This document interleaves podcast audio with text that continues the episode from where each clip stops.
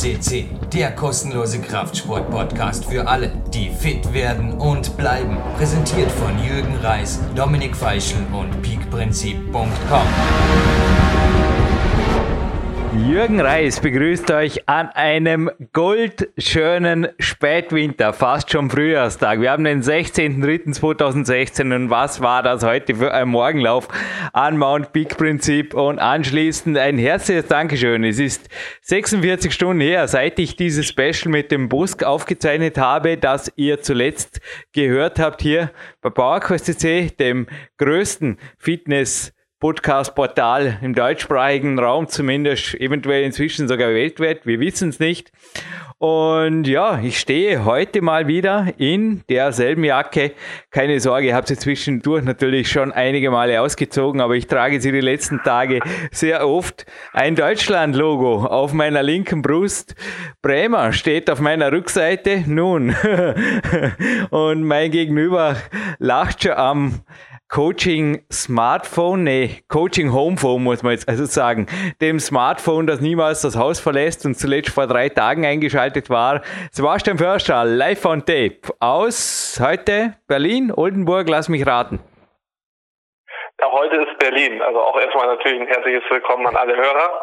Ähm, und ja, dass du gerade die Jürgen Bremer Jacke anhast, passt sehr gut, weil ich war, wir hatten am Wochenende Wettkampf und ich war Neubrandenburg. Wir haben, Jürgen Bremer hat seinen Weltmeistertitel erfolgreich gegen Eduard Gutknecht verteidigt und auch unser zweiter Boxer Stefan Hertel war sehr erfolgreich am Weg, dementsprechend ja positiv und frisch in die Woche gestartet. Strike. Und vorher mir liegt, ich wollte gerade die Gratulation auch an dich. Ja, du bist nicht nur für mich der Trainer des Jahres, Sebastian. Das äh, Konzept, das du mir geschickt hast per E-Mail mit dem Fingerkrafttraining am Fingerboard, funktioniert ausgezeichnet. Qualitätstraining und Qualitätsarbeit, es vergesse, hat übrigens auch Post kurz vor seiner Heimreise, der war jetzt vier oder fünf Tage hier, geleistet. Der hat das Monster hier gewartet. In, ja, der Andy Winder hatte heute arbeitsmäßig anderweitig zu tun. Also, und ganz wichtig noch, wir sind hier kein Wunschkonzert. Dennoch, es erreichen uns, Sebastian, du kriegst es mit, zahlreiche Rückmeldungen über Facebook, E-Mail und Co. Speziell auch die ja. Wettkampfvorbereitung von mir, die scheint recht spannend zu sein. Ja, mei, ich meine, ich weiß nicht, mich würde es auch interessieren, wenn sich jemand jetzt auf einen Wettkampf vorbereitet, der 20 Jahre älter ist. Da würde ich persönlich auch E-Mailen, aber bitte, bitte, bitte, es soll jetzt keine Aufforderung sein, noch mehr E-Mails zu schicken. Es gibt direkt drei, vier Tage später, da ziehe ich wieder diese Jacke an, gibt's, also wir haben jetzt, was haben wir heute überhaupt für einen Tag? Mittwoch, am Montag gibt's ein drittes 2016er Special, das zweite hatten wir ja gerade mit Bosk wo einige Fragen beantwortet werden, die wir heute schon einflechten lassen haben, also wo wir jetzt heute schon einen Sendeplan gemacht haben und deshalb voller Fokus heute in dieser Sendung auf den ja, Solid Gold Interviewpartner Made in Germany, den Sebastian Förster, bei einem Seminar und ich glaube, das ist noch gar nicht so lange her, vor gut, lass mich raten, sieben bis zehn Tagen vor das Mikro bekommen hat oder vor das Aufzeichnungsgerät. Ist das korrekt? Ja, es sind jetzt ein bisschen mehr als zehn Tage her, also anderthalb Wochen ziemlich genau. Und weil es auch ganz gut passt, äh, das Interessante ist, ich habe ihn damals kennengelernt, 2010, auf einem Seminar, wo er als Co-Referent war für Charles Poliquin, der bei uns auch schon zu Podcast 177, auch ein Gold-Podcast, äh, äh, ja, online war und zu Gast war, besser gesagt. Und damals im Seminar neben Wolfgang Unselt, unserem Gast heute, war halt auch eben Bosk Teilnehmer beim Seminar. Das war ganz interessant, so schließt sich so ein bisschen der Kreis vielleicht. Also ja, so klein ist die Welt. Auf jeden Fall haben wir heute. ja. wirklich am Lachen, also keine Ahnung. Steht jetzt der gesetzte Anziehungspodcast in Natura oder was? Du, und sorry, so, so jetzt, jetzt bin ich dir irgendwie schon ins Wort gefallen, aber vergiss nicht, was du jetzt anfügen willst, denn wenn du erlaubst, ich habe mich heute gefragt, wie viele Top-Coaches mit absoluten internationalen ja, Starallüren, die ihnen vergönnt sein dürfen, weil sie einfach zum Teil Olympioniken, Weltmeister mehr produziert haben oder auch sonst wie der heutige Studiogast Mainstream extrem was tut für die Leute. Und äh, ich habe ein kleines Best-of, rein so ein kurzes Brainstorming erstellt. Sebastian, wenn du erlaubst, ja, äh, den Charles Polycoe hast du schon verlesen, aber ich glaube auch der Ethan Reeves auf, ist vom Dominik Feischleiner, der, also der Dominik hat gesagt, bitte interview den auf der 441, der ist sehr hörenswert. Der leitet ja Sportuni, mehr oder weniger. Dann hatten wir den Dan mhm. John, den interviewte Dominik Feischl auf 191. Den Mauro Di Pascal, die Chris Aceto hatten wir ebenso hier. Der Mauro auf 300, den Chris auf 314. Also für alle, die nicht wissen, wer jetzt ein Chris Aceto ist, ähm, Jo, der Nochmal nachforschen. Im Endeffekt kurz googeln, genau. Wikipedia sagt genauso über den, wie was über den Mauro Di Pascal aus. Das sind wirklich Best of Best, sage ich mal, der internationalen Coaching-Szene oder Ore Hofmeckler, also mein Kämpfer, der Mentor auf der 56 hier. Und last but not least bewies hier schon mehrfach Dr. Til Sukop. Das, ich sage immer, Viele Wege führen nach Rom, der Kuchen ist groß genug für alle, dass hier auf PowerQuest.c auf keinen Fall äh, dogmatisiert wird, sondern dass einfach auch du, der Til Sukop hat auch Konzepte, die also zum Beispiel den meinen oder meines Wissens oder in deinen jetzt nicht wirklich entsprechen, aber ich sage einfach, du, es ist ja auch nicht jeder anders, also jeder ist anders und jeder Athlet ist anders, jeder ist anders gestrickt, der Lifestyle ist ja oft auch entscheidend und ich weiß aus persönlicher Erfahrung mit Athleten, die, also die von verschiedenen gecoacht wurden, die jetzt schon bei uns waren, dass einfach verschiedene, noch einmal, Viele Wege führen nach Rom, dass verschiedene Konzepte sowohl in Training, Ernährung als auch Lifestyle, wie sagt man es da, Lifestyle-Regulation, das klingt ja wild. Na, einfach mehr schlafen und so weiter, weniger Handy, dafür haben wir es vielleicht im Abspann, kurz, wenn wir die Zeit haben, Sebastian, dass die zum Erfolg führen. So, jetzt du aber ganz, ganz schnell weiter mit dem, ich hoffe, es ist okay, wenn ich ihn Wolfgang nenne, beziehungsweise der Wolfgang Unsold, der Nachname darf natürlich sein, aber seine Qualifikationen zu verlesen. Ich habe jetzt zwar gerade ein paar Podcast-Tipps gegeben, aber ich glaube, dann ist die halbe Stunde um, die uns der Marc Protze für den Vorabspann vergönnt. Die füllen zwei A4-Seiten. Ich habe nur die erste Seite seiner Homepage irgendwie ausdruckt. Die füllen zwei A4-Seiten. Und ja, vielleicht aus deiner Sicht, was zeichnet ihn aus als absolut würdigen Goldstar hier auf PowerQuest.c. Erstmals übrigens. Ja, also Wolfgang hat natürlich, ja, was du gerade schon richtig sagst, eine lange Liste an Fortbildungen und Seminaren. Also er hat 2008 gestartet und ja, jeder, also ich werde jetzt hier auch nicht ins Detail gehen für die einzelnen Fortbildungen. Jeder kann auf der Seite ähm, yfci.de, also Your Personal Strength Institute.de genau nachgucken, was da alles zugehört. Aber ein Großteil war eben halt bei Charles Poliquin. Er ist, ja, ich glaube, neben die auf seiner Homepage neben 16 weiteren Trainer oder gehört zu 16 Trainern überhaupt, die nur die, das höchste Level in dem Ausbildungsprogramm von Charles Poliquin erreicht haben, also das Level 5, wofür man auch einiges an Resultaten vorweisen muss, wie halt Weltmeisterschaft und Co. Dementsprechend steckt da halt auch sehr viel Substanz hinter. Und ja, ähm, wie ich vorhin schon erwähnt habe, Wolfgang habe ich 2010 selber kennengelernt, als er als Co-Referent agiert hat für Charles Poliquin in dem Fall. Und ja, 2012 war ich bei seinem ersten Seminar überhaupt, was er selber dann gegeben hat, ein Bootcamp-Seminar in Stuttgart in seinem, ja, Personal Trainingsstudio, sage ich mal so, aber es ist eigentlich so ein Trainingscenter der ersten Klasse, weil es halt super ausgestattet ist. Er hat mittlerweile schon einiges an Schätzen dort angesammelt. Ja, und das erste Seminar 2012 bei Ihnen, das hat halt für mich auch nochmal einen Schub gegeben in die Richtung, was ich halt machen will, ähm, beziehungsweise wo ich hingegangen bin. Ein Jahr später fing ja dann für mich die, die Tätigkeit bei Sauerland mit den Profiboxen an und auch da habe ich schon vieles implementiert, eben von Charles Poliquin und Wolfgang, was ich halt gelernt habe was heute auch im Interview te teilweise zur Sprache kommt, eben Krafttraining gerade im niedrigen Wiederholungsbereich, solche Sachen, die halt besonders wichtig für Leistungssportler, Profisportler sind, dann nochmal besonders, wo Gewichtsklassen herrschen. Und dementsprechend ja, sind heute viele interessante ähm, ja, schätze die Informationen, die Wolfgang mit uns teilt, sicher für viele von Interesse. Ja, und ich sage jetzt einfach nur, das war schon Förster, nicht nur jemand, der hier Du, du machst nur Gold-Podcasts, Wahnsinn. Wenn, dann richtig. Also zuletzt mit Ferdinand Pilz und ich kann jetzt einfach nur sagen, du bist auf jeden Fall für jede Gewichtsklasse. Ich zähle mich nach wie vor zu den Leichtgewichten, obwohl, naja, ist auch hier einiges an leaner Muskulatur dazugekommen. Also ich denke, wir können auch ein bisschen über deine Trainingsmethoden, weil da deckt sich vieles. Ich habe mir eh gefragt, ob du da teilweise Dinge ein bisschen umgekupfert hast auf den Klettersport, aber die Fragen kann ich glaube danach gerade stellen. Jetzt, without further ado, würde ich sagen, hören wir dieses XXL-Interview Interview. Und außer Sebastian, du hast noch was dazuzufügen. Ja, also ich sage jetzt einmal mal Respekt vor jemandem, der ist crazy hier. Für Anfang 30 kriege ich ab und zu fast ein schlechtes Gewissen. Nee. Er fokussiert sich einfach voll auf das, was er tut. Ja, ist, der Erfolg gibt ihm recht und der volle Erfolg steht ihm natürlich auch zu. Er ist ein absoluter professioneller Coach. Und ja, ich würde sagen, sprechen wir uns im Abspann und ich freue mich dennoch, wenn ich das so kurz anbringen darf. Man hört es heute an der Verbindung. Wir haben eine glasklare Verbindung hier übers Handy wieder.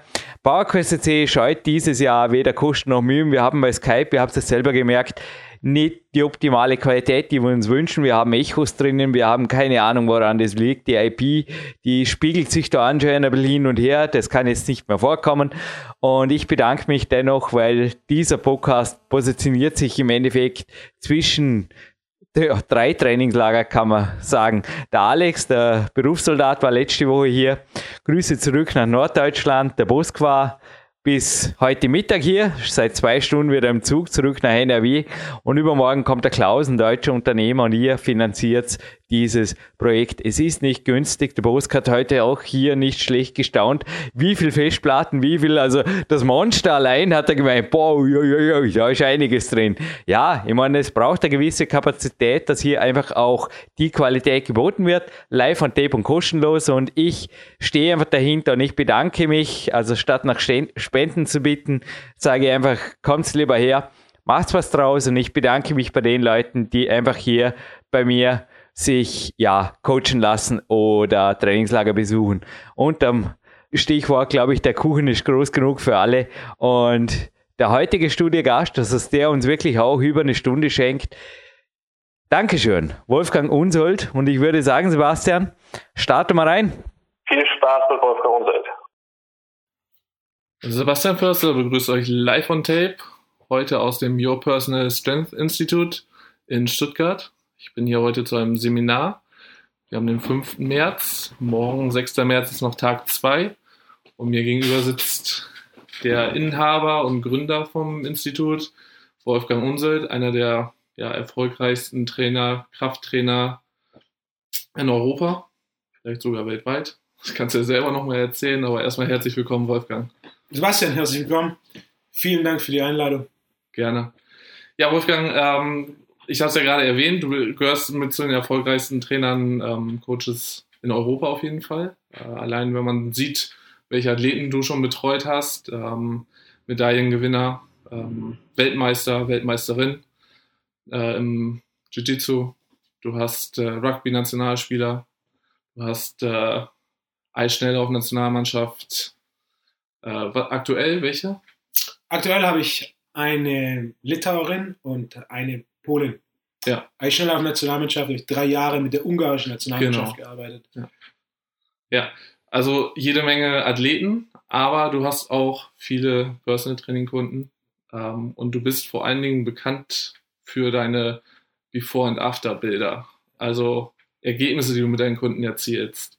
Lass uns mal da gleich einsteigen. Wie machst du solche oder wie erzielst du solche wirklich, ja, mächtigen Ergebnisse? Im Endeffekt sind es vier Säulen. Die Basis ist zum einen Schlaf, zum anderen die Ernährung. Die Säulen drei und vier, die kein Ergebnis initiieren, sondern es nur beschleunigen, sind Supplements und Training. Ja. Sprich, ähm, Schlaf und Ernährung, das allererste, was mich interessiert. Und das ist das, was passen muss. Und dann kommen die entsprechenden Supplements basierend auf der Hautfaltenmessung plus ein strukturiertes Training, das konstanten Fortschritt ermöglicht, um die Ergebnisse möglich zu machen, sodass wir wirklich in 12 bis 14 Wochen 6 bis 8 Kilo Muskel drauf, 8 bis 10 Prozent Körperfett runter erreichen. Also das sind Durchschnittswerte bei dir? Ja, das ist die besten Ergebnisse, die dann auch als, als Bilder veröffentlicht werden, ja. sind in diese Richtung. Natürlich von der, es unterscheidet sich von einem oder anderen Fall. Beispiel, wir hatten, wir hatten welche, die sind dann von 35% Körperfett auf 9% in einem Jahr. Mhm. Mit deutlich weniger Muskelmasse zugenommen, aber von 35% Körperfett mit über 130 Kilo auf 9% mit 90 Kilo. Das sind dann allein über 50 Kilo Körperfett, die da weg sind. Ja. Ist dann schon beachtlich.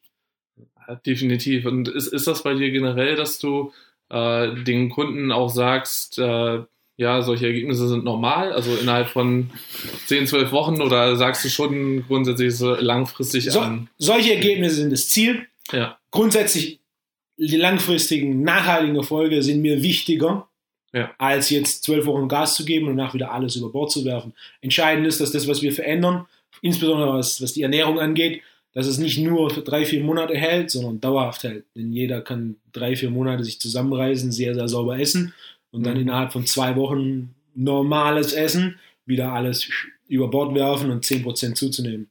Für mich ist nachhaltiger Fortschritt entscheidend. Diese Bilder sind eine gute Sache. Es ist ein, ein ausgezeichnetes Marketing-Tool, denn ein Bild spricht mehr als tausend Worte. Und, Auf jeden Fall, ja. Äh, auch wenn man Zahlen sieht, wenn jemand liest, der hat von 21 auf 9 Prozent sein Körperfett reduziert. Das ist bei weitem nicht so eindrücklich für jemanden, der sich nicht sehr viel damit auseinandersetzt, wie wenn er ein Bild sieht von jemandem, der einen Bauch hat und danach ein Sixpack hat. Am Ende vom Tag geht es mir jedoch nicht um diese Bilder. Was für mich entscheidend ist, sind im Endeffekt zwei Dinge. Diese beiden Dinge, unabhängig davon, was dein Ziel ist, ob du jetzt einfach nur fitter sein möchtest im Alltag, ob du in einem Sport besser werden möchtest, ob du 10 Kilo Muskel aufbauen möchtest oder ob du zu Olympia fahren möchtest, am Ende vom Tag sind es zwei Dinge, die entscheiden, ob es möglich ist oder nicht. Das ist dein Energielevel und dein Schlaf. Je besser dein Energielevel und je besser dein Schlaf, desto höher die Wahrscheinlichkeit, dass du dein Ziel erreichst. Und desto besser deine Lebensqualität, was insbesondere für die meisten Personal Training Kunden über allem steht. Denn nicht jeder möchte 10 Kilo Muskelmasse aufbauen, nicht jeder möchte 6% Körperfett sein und auch nicht jeder möchte zu Olympia fahren. Aber jeder möchte mehr Energie und jeder möchte besser schlafen. Definitiv. Ähm, um hier gleich mal ein bisschen einzuhaken, auch vielleicht auf deinen, deinen Werdegang sprechen zu kommen, weil du jetzt sagst, halt Personal Training Kunden.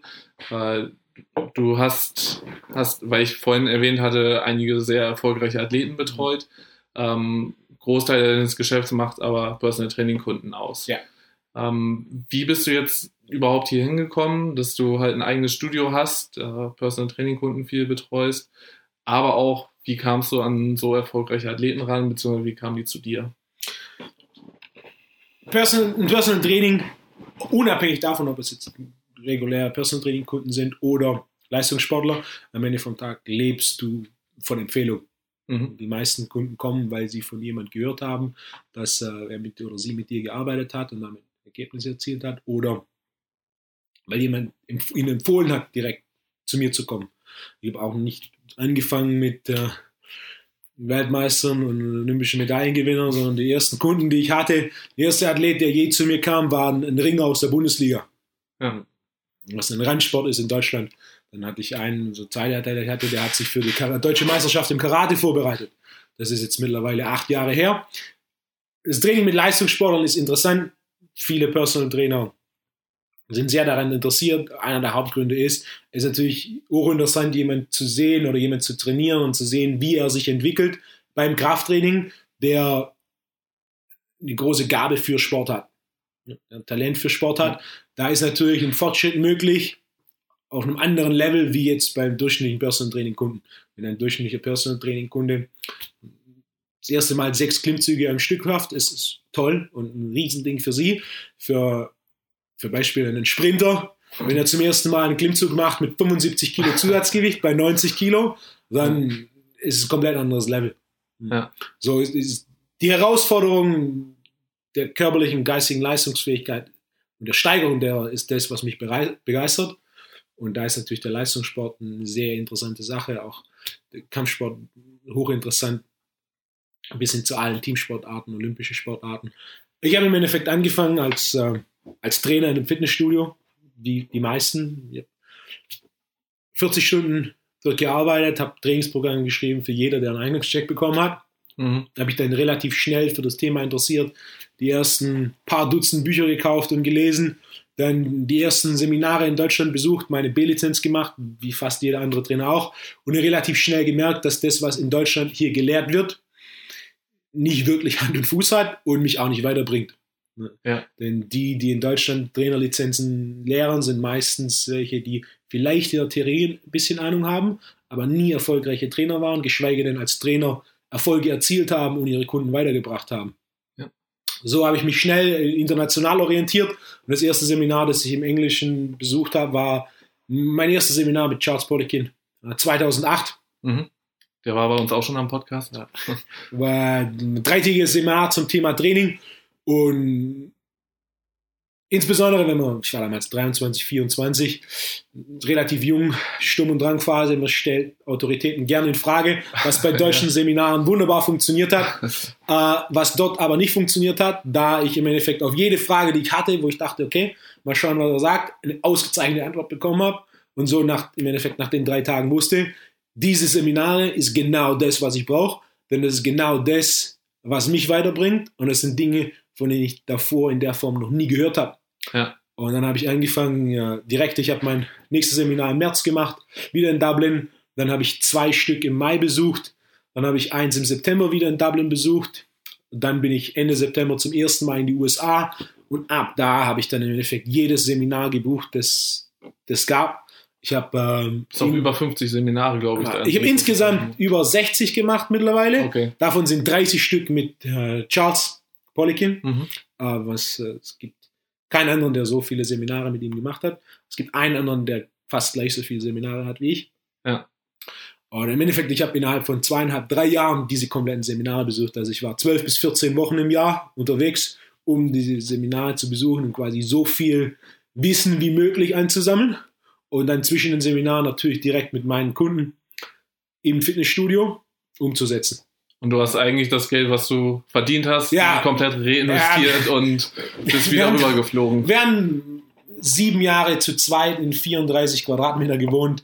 Ich hatte kein Telefon, ich hatte keinen Internetanschluss. Im Endeffekt alles, was irgendwie übrig blieb, äh, wurde direkt reinvestiert in Flüge, Ja. Seminarteilnahmen. Äh, mir war da, mir war damals früh klar, okay, das ist genau das, was ich machen muss, dass ich weiterkomme und dass das, das Fortschritt da ist. Und dann war auch relativ schnell klar, ich hatte nie den Gedanken, ein eigenes Fitnessstudio aufzumachen. Als ich mein erstes Seminar in Dublin besucht habe, war ich zum ersten Mal im äh, Irish Strength Institute, was Mhm. wahrscheinlich das bestequipte Studio pro Quadratmeter jemals in Europa war, Mhm. die auch mittlerweile sehr erfolgreich sind. Unter anderem arbeiten sie seit sieben Jahren mit Conor McGregor, dem UFC-Fighter. Sie hatten damals so einen kleinen, äh, wie so einen Lagerkomplex und in einem Lager hatten sie ihr Studio drin. Ja. Das war so eigen aufeinandergestellt, dass wenn jemand äh, das Beincurl oder die das Wadenheben benutzt hat, man das Rack nicht benutzen konnte. Ja. Ich bin ins Studio reingelaufen und dachte mir, wow. Und der nächste Gedanke war, genau das mache ich auch.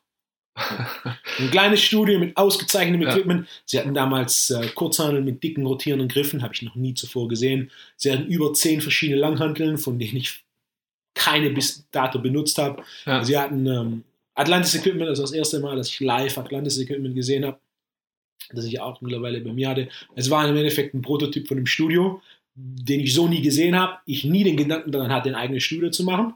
Dieses Studio gesehen, ich wusste, Sofort. genau das, diese, diese Art von Studio ist das, was ich machen muss, dass ich mein eigenes Ding durchziehen kann, denn im normalen Fitnessstudio sind so viele Faktoren, die eine Rolle spielen. Du hast wenig Raum für Progression und die wenigsten Fitnessstudio-Betreiber sind auch daran interessiert, dass sie ihren Trainer weiterentwickeln. Für mich war entscheidend, dass ich mich weiterentwickeln kann, sonst wo ist, wo ist die Herausforderung, wo ist der Spaß an der Sache? Und dementsprechend Absolut. auch Ende 2008 war für mich klar, okay, ein Studio. Ich habe auch relativ schnell gewusst, welches Equipment ich dann habe äh, und was für eine Art von Location. Das dauert dann natürlich dann auch noch ein Weilchen, bis die Möglichkeit gibt. Ich war dann noch eineinhalb weitere Jahre im Studio Mhm. Angestellt. habe mich dann selbstständig gemacht und war dann noch intensiv auf der Suche nach einer Location, das dann noch relativ schnell ging und dann im September 2010, Mai 2010 habe ich die Location, in der ich bis heute bin, gefunden. In der ersten Montag im September 2010 bin ich dann hier eingezogen. Damals hatte ich einen geliehenen Tisch und drei Ikea-Stühle. ah, und dann kam die, das erste, erste Equipment, das ich bekommen habe, waren Satzelico-Scheiben, drei Hanteln und eine SZ-Stange. Und dann kam Atlantis Equipment und so ist es im Endeffekt gewachsen. Wir sind jetzt bald, bald sind sechs Jahre im Ja. September. Wir sind immer noch in der gleichen Location. Ist nach und nach gewachsen. 2012 habe ich auf das Drängen von einigen Kunden hin angefangen, die ersten Seminare und Vorträge zu geben. Mittlerweile in diesem Jahr sind wir jetzt bei, äh, es sind in diesem Jahr 54 Vorträge und Seminare. Es gibt kein einziges freies Wochenende. Seit zwei Jahren habe ich auch meine eigene Supplement-Linie. Ja. Mit zwei Supplements angefangen, mittlerweile sind wir bei sechs Stück. Dinge, die so niemand produziert hat äh, und die ich unbedingt haben wollte, habe ich gesagt, okay, jetzt ist Zeit, das mache ich selber.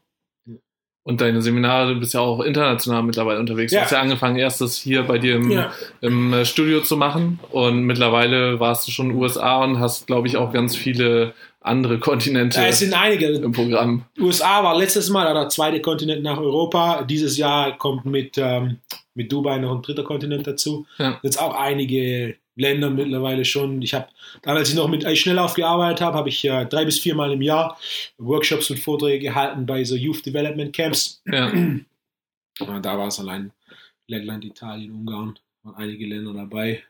Die Schweiz kam dazu, Spanien kam jetzt dazu. Ähm, Dominikanische Republik war ich jetzt im Februar, Hawaii war ich im Januar. Dieses Jahr sind es über zehn Länder. Ja. Was ich persönlich, ich bin, Reisen ist eines der Dinge, die mich am meisten begeistert, was komplett Neues sehen. Gerade sowas wie Hawaii ist schon auf der anderen Ende, auf der anderen Seite der Welt, elf Stunden Zeitunterschied, das ist eine Ja. komplett andere Kultur, Landschaft, Gegebenheiten sind ganz anders. Wenn ich nicht die Möglichkeit gehabt hätte, dort bei einer Konferenz zu sprechen, wäre ich wahrscheinlich nicht so schnell nach Hawaii gekommen. Das heißt, zum einen, ich bin begeistert, Reisen begeistert mich, was Neues sehen begeistert mich und natürlich auch die Möglichkeit zu haben, die Dinge, die ich gelernt habe, in Theorie und dann angewandt habe und in Erfolge umgesetzt habe, weiterzugeben, ist auch eine Sache, die äh, mir viel Spaß macht und einer der einfachsten Wege ist, gutes Training, Das Fortschritt ermöglicht, äh, zu verbreiten und zu promoten. Ja, ich, äh, nimm mal so ein bisschen aus, aus einem anderen Bereich, wenn du zum Beispiel ja, in die Sterneküche gehst, Ja. dann fängst du ja auch an, erstmal als Koch an, eine Ausbildung zu machen, lernst das Schneiden, schnimmelst wahrscheinlich irgendwie erstmal äh, kiloweise Kartoffeln und äh, bist irgendwann gut da drin. Ähm, dann kommt das nächste, irgendwann darfst du selber kochen, wirst von der Ausbildung vielleicht dann übernommen und dann, ja, arbeitest du dich vielleicht nach und nach hoch zum Chefkoch, bis du dann mal irgendwann eigene Rezepte kreieren kannst. Und ich glaube, an diesem Punkt bist du ja schon ja, über einen längeren Zeitraum angekommen. Aber du hast sonst, also ein Großteil beruht auf dem, was du bei Charles Poliquin gelernt hast. Die Basis von allem, was ich mache in Training und Ja. Ernährung, ist das, was ich von Charles gemacht habe, gelernt habe. Wie ich es jetzt umsetze, ist zu 80 Prozent anders. Ja, Ich habe im Endeffekt Dinge genommen, mit denen er Erfolg hatte, aber viele Dinge haben für mich in genau der Form nicht funktioniert. ja, Und ich habe sie dann im Endeffekt angepasst, sei es jetzt, was die Supplements angeht, sei es, was das Training angeht. Natürlich auch, eine, er hat primär mit Leistungssportlern gearbeitet, während 80 Prozent meiner Kunden Personal Training Kunden sind. Es ist entscheidend, dass es angepasst wird und es ist auch meine Aufgabe als Schüler, äh, Dinge anzupacken und besser zu machen. ja, Und er, eine Sache, die er mal gesagt hat, du bist erst ein guter Lehrer, wenn du einen Schüler hast, der das, was du ihm lehrst, aufs nächste Level hebt. Und das war Genau. eine Sache, die mir sehr im äh, Kopf blieb. Und ich bin jetzt Anfang 30. Historisch gesehen, jeder Krafttrainer hat seinen Peak mit Anfang 40. Ah, Das heißt, okay. ich habe noch einiges an Zeit vor mir, um äh, an den einzelnen Methoden und Techniken noch zu schleifen, sodass ich noch schneller Fortschritte und Ergebnisse produzieren kann. Was würdest du aus deiner Sicht sagen, sind denn so die drei größten Unterschiede, die du jetzt in deinem eigenen Training umgesetzt hast, also mit deinen Kunden ähm, im Vergleich zu Charles Poliquin zum Beispiel? Ah, es sind mehr, mehr Kleinigkeiten. Ja. Mehr Kleinigkeiten, die eine Rolle spielen. Äh, was Komplexität des Trainings angeht, ist ein Faktor. Wenn du im Zweifel bist, machst du einen Tick einfacher. Mhm. Der durchschnittliche Kunde ist nicht so fortgeschritten wie der durchschnittliche Athlet auf international höchstem Niveau. Das heißt, du musst Trainingspläne deutlich einfacher machen. Ja. Punkt Nummer zwei, wenn jemand sportlich nicht so wahnsinnig begabt ist, jeder, der auf international höchstem Niveau einen Sport betreibt, hat ein gewisses Talent dafür. Das bedeutet mit Talent, er deutet sich deutlich einfacher im Fortschritt. Grundsätzlich. Ja. Gleichzeitig ist natürlich auch der Bedarf höher oder der Anspruch an ihn höher. Fakt ist jedoch, das Training des durchschnittlichen Personal Training Kunden muss deutlich neuraler ausgerichtet sein, als das in fast allen Fällen der Fall ist. Ich würde sagen, eine Sache, die ich anders mache als jeder andere Personal Trainer weltweit, ich würde behaupten, dass es keinen Personal Trainer gibt, bei dem die Durchschnittswiederholung des Kunden pro Jahr so niedrig ist wie bei mir. Warum? Weil neuraleres Training deutlich mehr Fortschritt erlaubt Mhm. und deutlich nachhaltigeren Fortschritt erlaubt. Während ein sehr metabol ausgerichtetes Training, wie Zirkeltraining zum Beispiel, oder ein Training mit vielen Sätzen, wenig, Kurzen Pausen. wenig Pausen, Ja. viel Wiederholung, deutlich, du hast schnellere Adaption, aber das Potenzial zur Adaption ist deutlich geringer, Ja. als jetzt, wenn du das Training neuraler ausrichtest.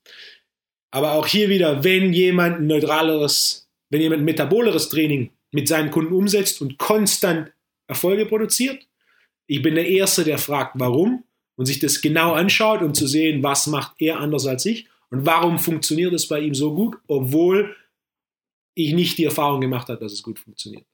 Also Es gibt verschiedene Wege, ans Ziel zu kommen. Es gibt nur einen Weg, der der effizienteste ist. Ich bin ein großer Freund von Effizienz. Grundsätzlich eine neuralere Auslegung des Programms. Eine deutlich bessere Lösung, um konstanten und nachhaltigen Fortschritt zu erzielen. Ja, also ich glaube, dafür bist du auch wirklich bekannt und dadurch ist auch vieles äh, in dem Bereich hat sich, glaube ich, schon zum Positiven verändert, dass eben nicht mehr nur Standard drei Sätze, acht bis zwölf Wiederholungen durchgeführt werden, sondern jetzt mal so ein bisschen die Tendenz auch dazu ist, also Trainer, die du ausgebildet hast, sowieso, aber auch insgesamt, glaube ich, so der, die Aufmerksamkeit für niedrigere Wiederholungszahlen auch deutlich größer ist. Also ich sehe es in der eigenen Praxis und auch wenn man, wenn ich mal ins Fitnessstudio gehe, deutlich häufiger schon, dass auch mit niedrigeren Wiederholungszahlen trainiert wird. Ähm, Wolfgang, was, was wäre für dich, also du, du bist ja, was ich eingangs schon gesagt habe, für die Körperzusammensetzung und die, die riesen Fortschritte, die du erzielst, sind sehr, sehr bekannt. Äh, was ist für dich der entscheidende Schritt, um ähm, Muskeln aufzubauen und Körperfett abzubauen, weil du hast, also ich glaube, äh, es gibt ja immer noch häufig den Ansatz, dass man irgendwie Muskel aufbaut, Massephasen macht und all so ein Krams. Äh, du gehst aber immer Körperfett runter. Körperfett runter, Muskel rauf, gleichzeitig ist überhaupt kein Problem. Ja. Ist machbar. Der Grundansatz ist, je fitter du bist, je gesünder du bist, je mehr Energie du hast, je besser du schläfst, desto einfacher ist es, progressiv zu trainieren. Wenn progressives Training auf einen fitteren, energiereicheren, gesünderen Körper treffen, hast du automatisch mehr Muskelmasse und weniger Körperfett. Ziel für mich ist immer, dass meine Kunden fitter, leistungsfähiger werden, besser schlafen, sich besser fühlen und dann progressiv und schwer trainieren können. Du willst Muskelmasse aufbauen? Es gibt ein einziger Faktor, an dem es liegt, das ist der Menge an Essen, die du isst. Egal wie du trainierst, egal welches Supplement du, äh, du nimmst, wenn du nicht isst, kannst du keine Muskelmasse aufbauen. Von was sprechen wir jetzt hier in welchen Okay. Dimensionen? Grundsätzlich mehr und für die Personen, die der Meinung sind, dass sie viel essen, sie tun es nicht. Ja. Also ich hatte schon Beispiele von Jungs, die äh, von 94 auf 103 Kilo in, in einem Monat sind und da war ein Standardabendessen ein, ein Kilo Fisch und 500 Gramm Reis. Der Reis wurde gewogen, also ungekocht war. Ungekocht. Eine komplette Packung Reis Also ein Plus ein Kilo Töpfelweise. plus ein Kilo Fisch aufs Backblech, Ja. ist das die, die übliche Nahrungsmittelmenge, die ich meinen Kunden empfehle? Nein.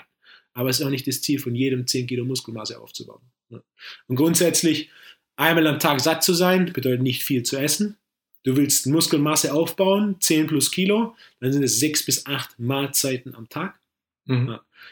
Shake während dem Training, nach dem Training gehört dazu als Mahlzeit. Es sollten jedoch mindestens 4, 5 feste Mahlzeiten am Tag sein. Okay, für maximalen Muskelaufbau. Für maximalen Muskelaufbau. Wie viele äh, deiner Kunden wollen das? Ah, der durchschnittliche Personal Training Kunde, der 30 plus ist, hat kein Interesse daran, 10 Kilo aufzubauen. Ja. Oder auch selbst jemand, der Mitte, Ende 20 ist und Anzug zur Arbeit trägt, hat wenig Interesse daran, 10 Kilo draufzupacken. Für die meisten ist entscheidend, Körperfett runter, bisschen Muskel drauf, stärker werden, sich einfach besser fühlen, fitter zu sein, besser zu schlafen. Es gibt jedoch dort der ein oder anderen, der ein oder andere muss zunehmen aufgrund dem Sport, den er Ja. spielt. Ein Beispiel Rugby oder Bobfahren. Da ist es wichtig, das Gewicht muss passen. Wenn du gegen einen spielst, Rugby, der 15 Kilo schwerer ist als du, dann hast du ein Problem. Mhm. Ja. ähm, in anderen Sportarten, die Gewichtsklassen abhängiger sind, ist es natürlich die Muskelmassezuwachs, was das nicht, überhaupt nicht möchte. Äh, und dann gibt es natürlich einen klassischen Fitnesssportler, der Ja. einfach Bock hat auf mehr Muskel und dementsprechend einfach 10, 15, 20, 25 Kilo Muskelmasse aufbauen. Ja. Das geht, es braucht seine Zeit und es braucht Mengen an Essen. Und ein häufig limit- limitierender Faktor ist ja auch der Schlaf. Das hast du ja auch schon häufiger erwähnt. Ähm, wo ist da das Problem, was du häufig siehst? Also mal abgesehen davon, dass die meisten vielleicht auch zu wenig schlafen und Elektrogeräte im äh, Schlafzimmer, ein Handy neben auf dem Nachttisch liegen haben. Ähm, was, was ist der äh, entscheidende, oder äh, was heißt entscheidende Faktor, aber was, was ist häufig ein Problem, warum Leute nicht gut schlafen? Der limitierendste Faktor für die meisten ist die Uhrzeit, wann sie schlafen gehen. Mhm. Je früher, desto besser. Ja. Wenn du acht Stunden schläfst, aber um eins ins Bett gehst, ist der Schlaf nicht so erholsam. Es gibt eine sogenannte Organuhr. Das bedeutet, jedes Organ hat circa zwei Stunden Phase im Laufe des Tages, wo es einen Hochpunkt hat, beziehungsweise einen Tiefpunkt hat. Zwischen 11 und 1 Uhr nachts ist es die Nebenniere. Die Nebenniere ist eine Drüse, die für fast alle Hormone zuständig ist, die für Stressmanagement und Energielevel zuständig sind. Ja. Der beste Indikator für Nebennierengesundheit ist Körperfett am Bauchnabel. Ja. Das heißt, diese Bauchfalte, wenn man die misst, je niedriger diese Falte, desto besser die Nebennierenfunktion. Nebennierenfunktion, das beste Symptom für eine gute Nebennierenfunktion ist, dass du morgens zwischen 6 und 8 Augen auf, kein Wecker, let's go. Ja. Wenn du morgens einen Wecker brauchst oder wenn du nicht zwischen 6 und 8 von alleine aufwachst, ist ein Zeichen dafür, dass deine Nebenniere nicht optimal funktioniert. Wenn du morgens ein, zwei Stunden brauchst, um in die Gänge zu kommen, ist ein Zeichen dafür, dass deine Nebenniere nicht optimal funktioniert. Wahrscheinlich noch einen Liter Kaffee dazu. Wenn du noch vier, sechs Kaffee brauchst, dass der Motor warm wird, es spricht nicht für deine Nebennierenfunktion. Die Nebenniere regeneriert zwischen 11 und 1 nachts. In dieser Zeit musst du schlafen. Ja. Die Vesikel des Hirns regenerieren zwischen 22 und 0 Uhr. Das heißt, auch für geistige Leistungsfähigkeit ist es sehr wichtig, früh zu schlafen. Mhm. Jeder meiner Kunden soll vor 23 Uhr ins Bett gehen. Vor 22 Uhr ist ideal. Also du, du gehst ja mit, wir haben jetzt ja schon ein paar Punkte besprochen, die, die du halt mit Kunden durchgehst. Ein Problem, was ich ja häufig auch sehe, ist, dass Leute alles auf einmal ändern wollen. Ähm, gehst du jetzt, wenn ein Kunde zu dir kommt, sagt, okay, äh, oder du siehst, okay, er, sch er schläft schlecht, schläft zu wenig, ernährt sich schlecht und trainiert auch noch falsch, äh, änderst du alles auf einmal? Äh, oder wie gehst du vor? Ich bin ein großer, großer Freund von einem Schritt-für-Schritt-Ansatz. Ja. Du solltest nicht mehr als fünf Dinge auf einmal ändern. Warum? Kleine Änderungen an der richtigen Stelle reichen, um Fortschritt zu machen. Zu viele Änderungen auf einmal sind Stress. Ja. Beispiel bei den Mahlzeiten. Ich ändere nie alle Mahlzeiten auf einmal. Denn für die meisten ist es so eine organisatorische Herausforderung, jetzt zu finden, ich muss das essen um diese Uhrzeit, ich darf keine Mahlzeit ausfallen lassen. Das sorgt für mehr Stress, als dass es hilft. Das heißt, Tag 1, wenn ein Kunde zu mir kommt, die einzigste Mahlzeit, die wir ändern, ist Frühstück. Ja. Wir ändern nur das Frühstück. Drei bis vier Wochen später kommt er wieder, wir ändern das Mittagessen, drei bis vier Wochen später ändern wir das Abendessen. Beispiel Tag 1, wir ändern das Frühstück. Basierend auf seiner Hautfaltenmessung empfehle ich ihm im Regelfall drei Supplements. Er bekommt ein Trainingsprogramm. Wir besprechen, was er Peri-Workout Nutrition technisch macht, was für die meisten Tag 1 nur ein Shake nach dem Training ist und Mhm. gegebenenfalls noch Aminosäuren und Elektrolyte in Wasser zum Training. Ja. Und ähm, die fünfte Sache, die ich am ersten Termin immer bespreche, was genau genommen das allererste ist, was jeder meiner Kunden Tag 1 ändert. Jeder Tag beginnt mit einem Glas Wasser, einem Viertel Teelöffel Himalaya-Salz und einem Schuss Limettensaft. Kannst du gleich mal dazu sagen, was das verändert? Also es funktioniert übrigens sehr, sehr gut. Ich mache es auch mit all meinen Kunden. Es ist alle, die allererste Sache, die ich bei meinen Kunden verändere, denn es gibt nichts, was mit so wenig Aufwand so ein großes Ergebnis hat. Weil das macht, das macht zwei Dinge. Das Salz, es kann auch jedes andere Salz sein, das Farbe hat. Es muss kein Himalaya-Salz sein. Ich empfehle Himalaya-Salz nur nur deshalb, weil es in Deutschland das farbige Salz ist, das am einfachsten zu bekommen ist. Ja. Jeder Supermarkt, selbst die kleinen, haben mittlerweile Himalaya-Salz. Himalaya-Salz ist rosa. Die Farbe, weiß ist keine Farbe. Die Farbe des Salzes kommt primär durch den Mineraliengehalt. Ja, Ein Salz ist ein ausgezeichneter Lieferant für Mineralien. Je nachdem, was es für ein Salz ist, ist es 80 bis äh, 96 Prozent Natriumchlorid und der Rest ist Kalium, Magnesium und so weiter. Das Salz nährt die Nebenniere. Die Nebenniere ist entscheidend für Stressmanagement und Energielevel. Bester Indikator ist die Bauchfalte. Wann immer deine Bauchfalte höher ist, ist ein Zeichen dafür, dass die Nebenniere nicht optimal arbeitet. Der einfachste Weg, die Nebenniere in der Arbeit zu unterstützen, ist, man beginnt den Tag mit einem Glas Wasser und einem Viertel Teelöffel. Nicht einem Teelöffel, nicht einem Mm. Esslöffel, einem Viertel Teelöffel. Also einer Ja. großen Teelöffelspitze plus Limettensaft. Zitrone geht auch. Limette ist jedoch ein Tick besser Ja. aufgrund der Enzyme. Die Zitrone oder die Limette schmeckt sauer, wird jedoch basisch verstoffwechselt. Der Säurebasenhaushalt ist nachts ein Tick saurer als tagsüber, was er auch sein muss. Primär entgiftende Prozesse im Körper finden statt in einem sauren Umfeld. Tagsüber ist jedoch ein basisches Umfeld entscheidend, dass die Enzyme in der Zelle Energie produzieren können. Aber wenn du zu sauer bist, ist die Energieproduktion eingeschränkt in jeder Zelle. Jede Zelle muss Energie produzieren. An dem Punkt, an dem die Zelle keine Energie mehr produziert, ist sie tot. Das bedeutet, ich möchte nachts ein möglichst saures Umfeld oder ein saureres Umfeld, um die Entgiftungsprozesse optimal zu unterstützen. Ja. Der Switch zu einem basischen Umfeld sollte dann aber im Laufe des Morgens sofort kommen. Je weniger Stress du hast, je weniger Umweltgiften du ausgesetzt bist und desto besser deine Ernährung, desto optimaler dieser Switch von saurer zu basischer. Mhm. Bei den meisten ist es auch nicht gegeben. Der einfachste Weg ist ein Schuss. Ein Schuss bedeutet ein Esslöffel. Limettensaft in ein Glas Wasser das Himalaya-Salz, um den ähm, pH-Wert leicht zu heben und so dein Energielevel zu erhöhen. Das heißt, es macht zwei Dinge. Es arbeitet über den Säurebasenhaushalt und über die Nebenniere Mhm. und ist die einfachste Sache, um dein Energielevel morgens zu heben. Und wer braucht nicht morgens mehr Energie? Ja, definitiv. Und es ersetzt wahrscheinlich den einen oder anderen Kaffee auch noch dazu.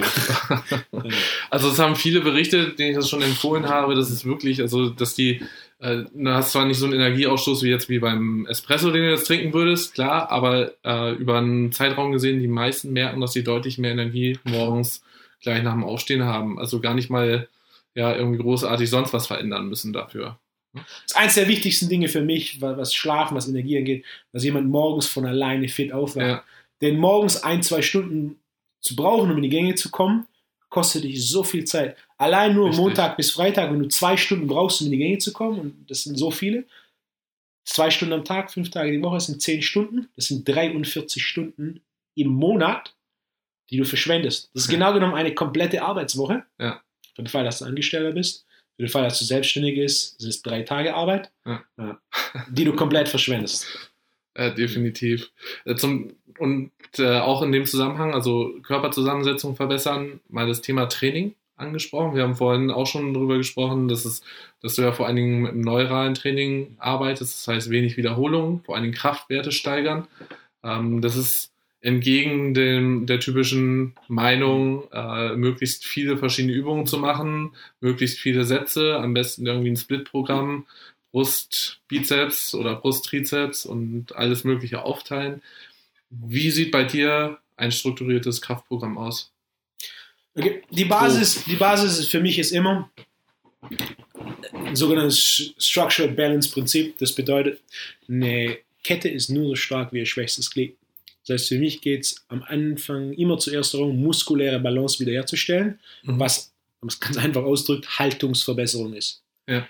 Der Klassiker ist, Oberrücken ist zu schwach, Unterrücken ist zu schwach, Mobilität in Schulter oder Hüfte fehlt. Das heißt, das Erste, was ich möchte, ist bessere Mobilität und mehr muskuläre Balance, das heißt eine bessere Haltung.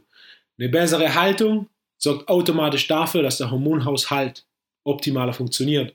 Denn mittlerweile ist nachgewiesen, dass eine, eine suboptimale Haltung Cortisol erhöht und Testosteron senkt, Mhm. was ähm, genau das Gegenteil ist von dem, was ich möchte. Eine Klar. bessere Haltung, eine aufrechte Haltung erhöht Testosteron und senkt Cortisol. Da gibt es eine sehr, sehr gute Forscherin zu diesem Thema, die auch jetzt erst gerade ihr Buch veröffentlicht hat, Dr. Amy Cuddy, C-U-D-D-Y. Sie hat auch einen ausgezeichneten, wenn nicht sogar einen der besten TED TED ja, genau. jemals. Ähm, Dr. Amy Cuddy, Power Posing ist der Titel Ja. äh, des TED Talks, in dem sie im Endeffekt auf Untersuchungen eingeht, welchen Effekt verschiedene Haltungen auf Testosteron und Cortisol-Level haben, was sich natürlich dann nicht nur auf hormoneller Ebene auswirkt, sondern auch gegenüber, wie wirke ich auf mein Gegenüber, beziehungsweise wie ist meine Leistungsfähigkeit, körperlich und geistig. Ja. Das heißt, Haltungsoptimierung durch Training ist das Erste, was mich interessiert. Ja. Ja. Das Zweite ist, ein paar Kilo mehr Muskel helfen, denn Muskel ist stoffwechselaktive äh, Masse, während äh, Fett nicht sonderlich stoffwechselaktiv ist.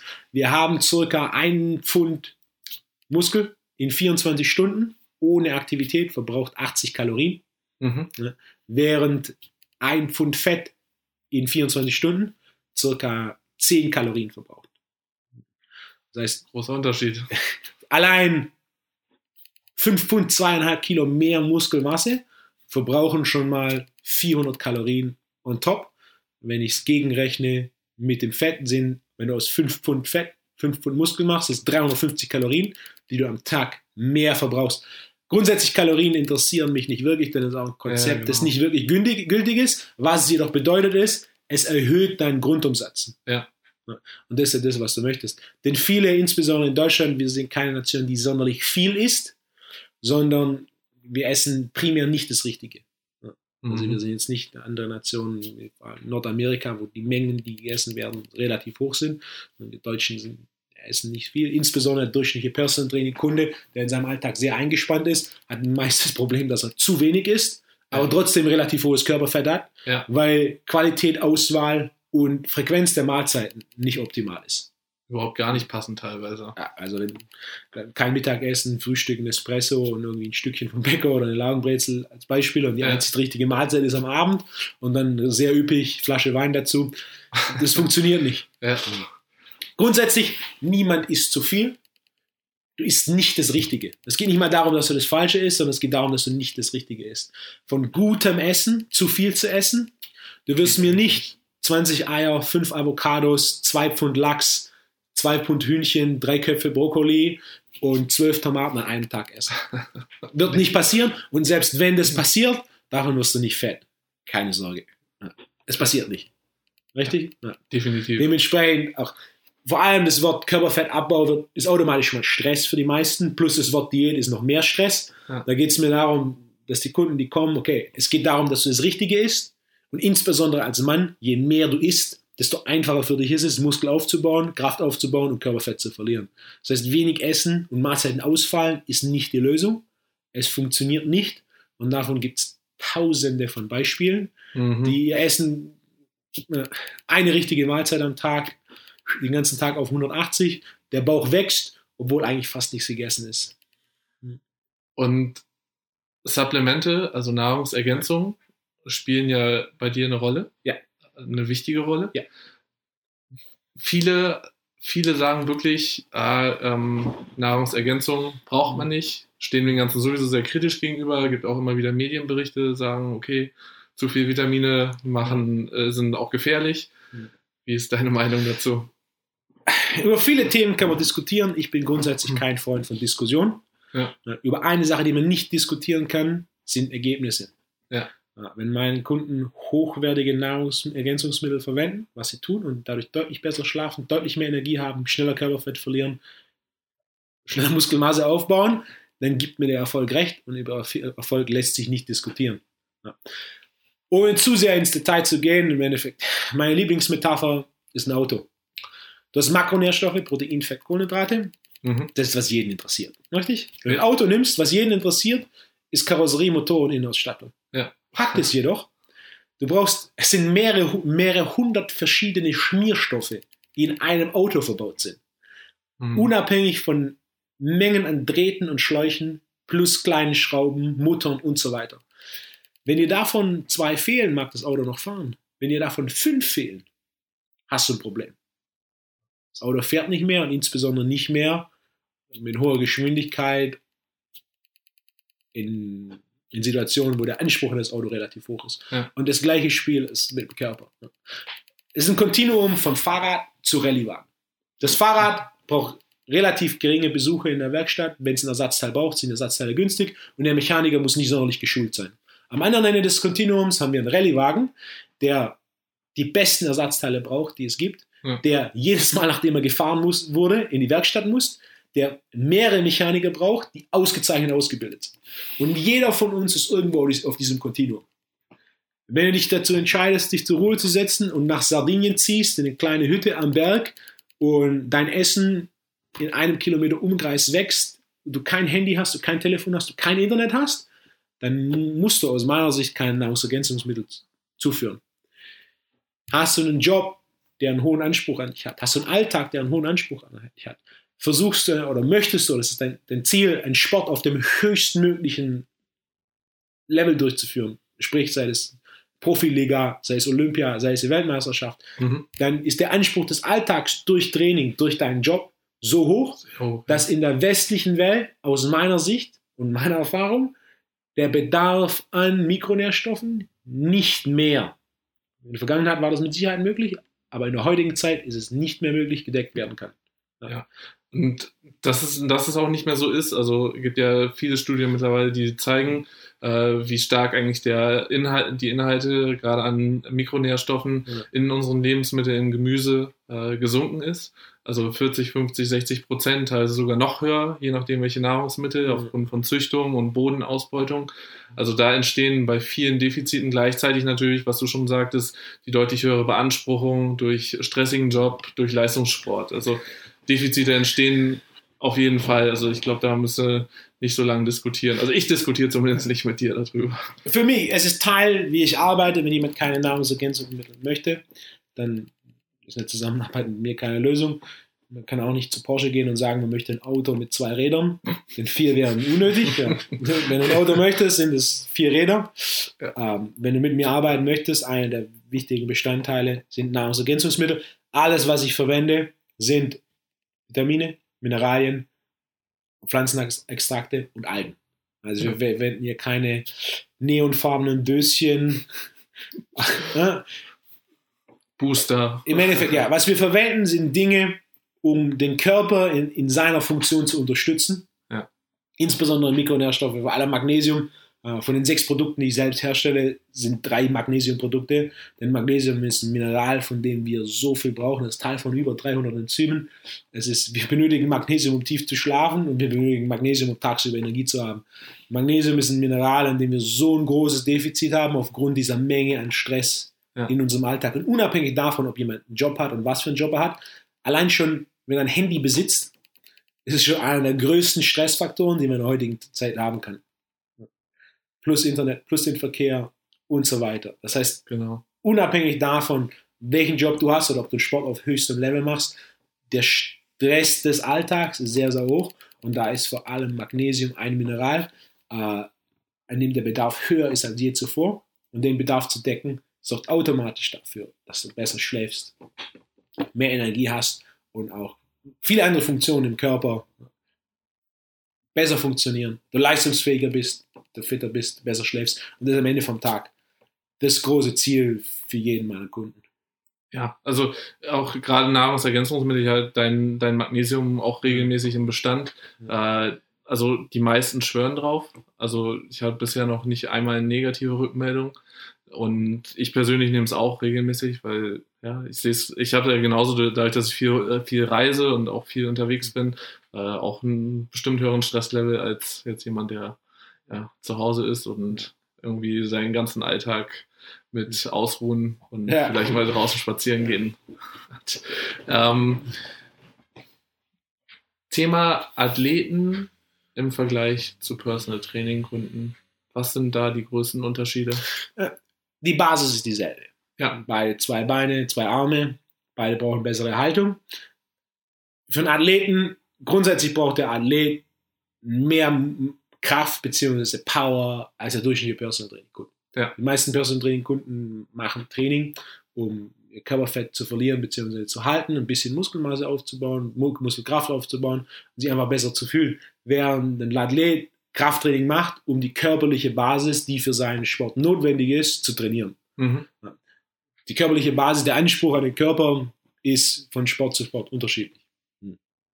Während wenn du, äh, wenn du zum Beispiel Bob fährst, äh, ein 200 Kilo Kniebeuge Minimum ist, muss, wenn wir Fußball-Bundesliga spielen, ein 200 Kilo Kniebeuge zu viel. Es ist nicht notwendig. Die, Ja. die optimale Kraft äh, ist deutlich geringer, während wenn wir zum Beispiel einen oberkörperdominanteren Sport machen, wie zum Beispiel Diskus werfen, äh, die Bankdrückleistung eine sehr große Rolle spielt, die jetzt bei einem anderen Sport, der unterkörperdominanter ist, wie zum Beispiel der Eisschnelllauf, äh, wichtig ist, aber bei weitem nicht so entscheidend.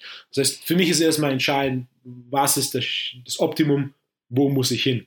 Mhm. Einfach nur stärker werden, um stärker zu werden, ist nicht Sinn der Sache. Ja. Jedoch optimale Kraft für den Sport ist entscheidend. Die Mutter aller Kraftqualitäten oder allen athletischen Qualitäten ist die Maximalkraft. Wenn du schwach bist, bist du langsam. Es ist Mhm. unmöglich, schnell und schwach zu sein. Das heißt, Maximalkraft unabhängig vom Sport. Eine gewisse Maximalkraft muss vorhanden sein. Die unterscheidet sich natürlich von Sport zu Sport. Und der Unterschied im Training ist natürlich dann auch da, der Anspruch ist größer und gleichzeitig, insbesondere wenn wir auf höchster Ebene von Athleten sprechen, äh, die fortgeschrittenen Methoden, die notwendig sind, was natürlich auch für den Trainer deutlich interessanter macht, Mhm. äh, sind viel größer. Das heißt, äh, das Training ist deutlich fortgeschrittener und muss auch deutlich genauer angepasst werden Mhm. und deutlich regelmäßiger angepasst werden. Ein durchschnittlicher Personal Training Kunde kann drei bis vier Wochen das gleiche Programm machen. Das ist im Leistungssport, vor allem jemand, der schon höheres Trainingsalter hat, nicht möglich. Da muss das Trainingsprogramm alle zwei bis vier Einheiten oder teilweise sogar jede Einheit in einzelnen Parametern angepasst werden. Um da mal ein bisschen ins Detail zu gehen, ähm, wo ist da auch der Unterschied, also Wiederholungszahl, Satzzahl? Ähm, also ein Athlet wird ja, trainiert ja auch da anders sicher als ein Personal Training Kunde. Die Wiederholungsanzahl unterscheidet sich nicht so sehr, ist beim Athleten mehr abhängig von seinem Sport. Mhm. Also Beispiel, wenn ich zum Beispiel einen, äh, einen Werfer trainiere, bei dem die Belastung pro Versuch bei einer guten Sekunde liegt, ist es anders, wie wenn ich jemand ähm, trainiere, der zum Beispiel MMA macht, wo die Belastung dreimal fünf Minuten pro Kampf sind. Ja. Also die Belastungsdichte um Vielfaches höher, jedoch die Belastungsspitzen sind nicht sonderlich hoch, denn das Max, den maximalen Widerstand, den er bewegen kann, ist sein eigenes Körpergewicht plus das Körpergewicht des Gegners. Mhm. Und selbst das kommt in der Form nicht sonderlich häufig vor. Ja. Während wenn wir zum Beispiel Kugelstoßen oder Diskuswerfen nehmen, die Belastungsdauer sehr, sehr kurz ist, Pausen lang sind, pro Wettkampf sind es, wenn es gut läuft, sechs Versuche, gleichzeitig aber die Belastungsspitze immens hoch ist, Ja. denn die Power, die ein Werfer generieren muss, um seine Kugel oder seinen Hammer oder seinen Diskus möglichst weit zu werfen, ist extrem hoch. Um um ein Vielfaches höher als äh, was notwendig ist, zum Beispiel im Kampfsport. Ja. Das heißt, für mich ist es entscheidend zu definieren, okay, wie viel brauchen wir von was und dann entsprechend auf dem Anspruch des Sports Leistung zum Optimum zu führen. Es herrscht ja häufig noch so die Meinung, also gerade im, auch im Leistungsprofisport, äh, Krafttraining brauchen wir nicht, ähm, beziehungsweise wenn es gemacht wird, wird es halt auf dem, naja, ich sag mal, eher sch schwachen Niveau überhaupt stattfinden. Ähm, was entgegnest du jetzt zum Beispiel einem Fußballtrainer, der sagt, meine Jungs brauchen kein Krafttraining und das macht sie vielleicht sogar noch langsamer, ist ja auch eine gängige Meinung. Dem ist nicht der Fall. Ein, ein, ähm, je höher deine Maximalkraft, desto besser deine Sprungkraft und desto schneller deine Sprintgeschwindigkeit, insbesondere 0 bis 5, 0 bis 10 Meter, was die relevanteste Distanz ist. Also der in, Antritt, fast, ja. in fast allen Sportarten. Ja. Unabhängig, unabhängig von der körperlichen Leistungsfähigkeit. Verletzungsanfälligkeit ist ein großes Problem. Beispiel Fußball, Verletzungsanfälligkeit ist riesig. Es, gibt Mhm. nur, es gibt sehr, sehr wenige Sportarten, wo die Verletzungsanfälligkeit höher ist als im Fußball. Ja.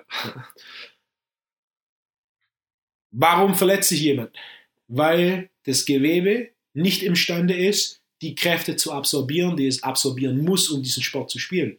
Beispiel Fußball. Zwei von drei Verletzungen im Fußball sind ohne Einwirkung des Gegners. Wenn du kurz antrittst und dir dabei die Achillessehne reißt- wie in David Beckham, wenn du zum Kopfball hochgehst und auf einem Bein aufkommst und dir dabei das Kreuzband reißt, wie Dortmunder Abwehrspieler Subotic letzte Mhm. Saison, Genau. dann sind es Dinge, dann sind es Verletzungen, die vermeidbar sind.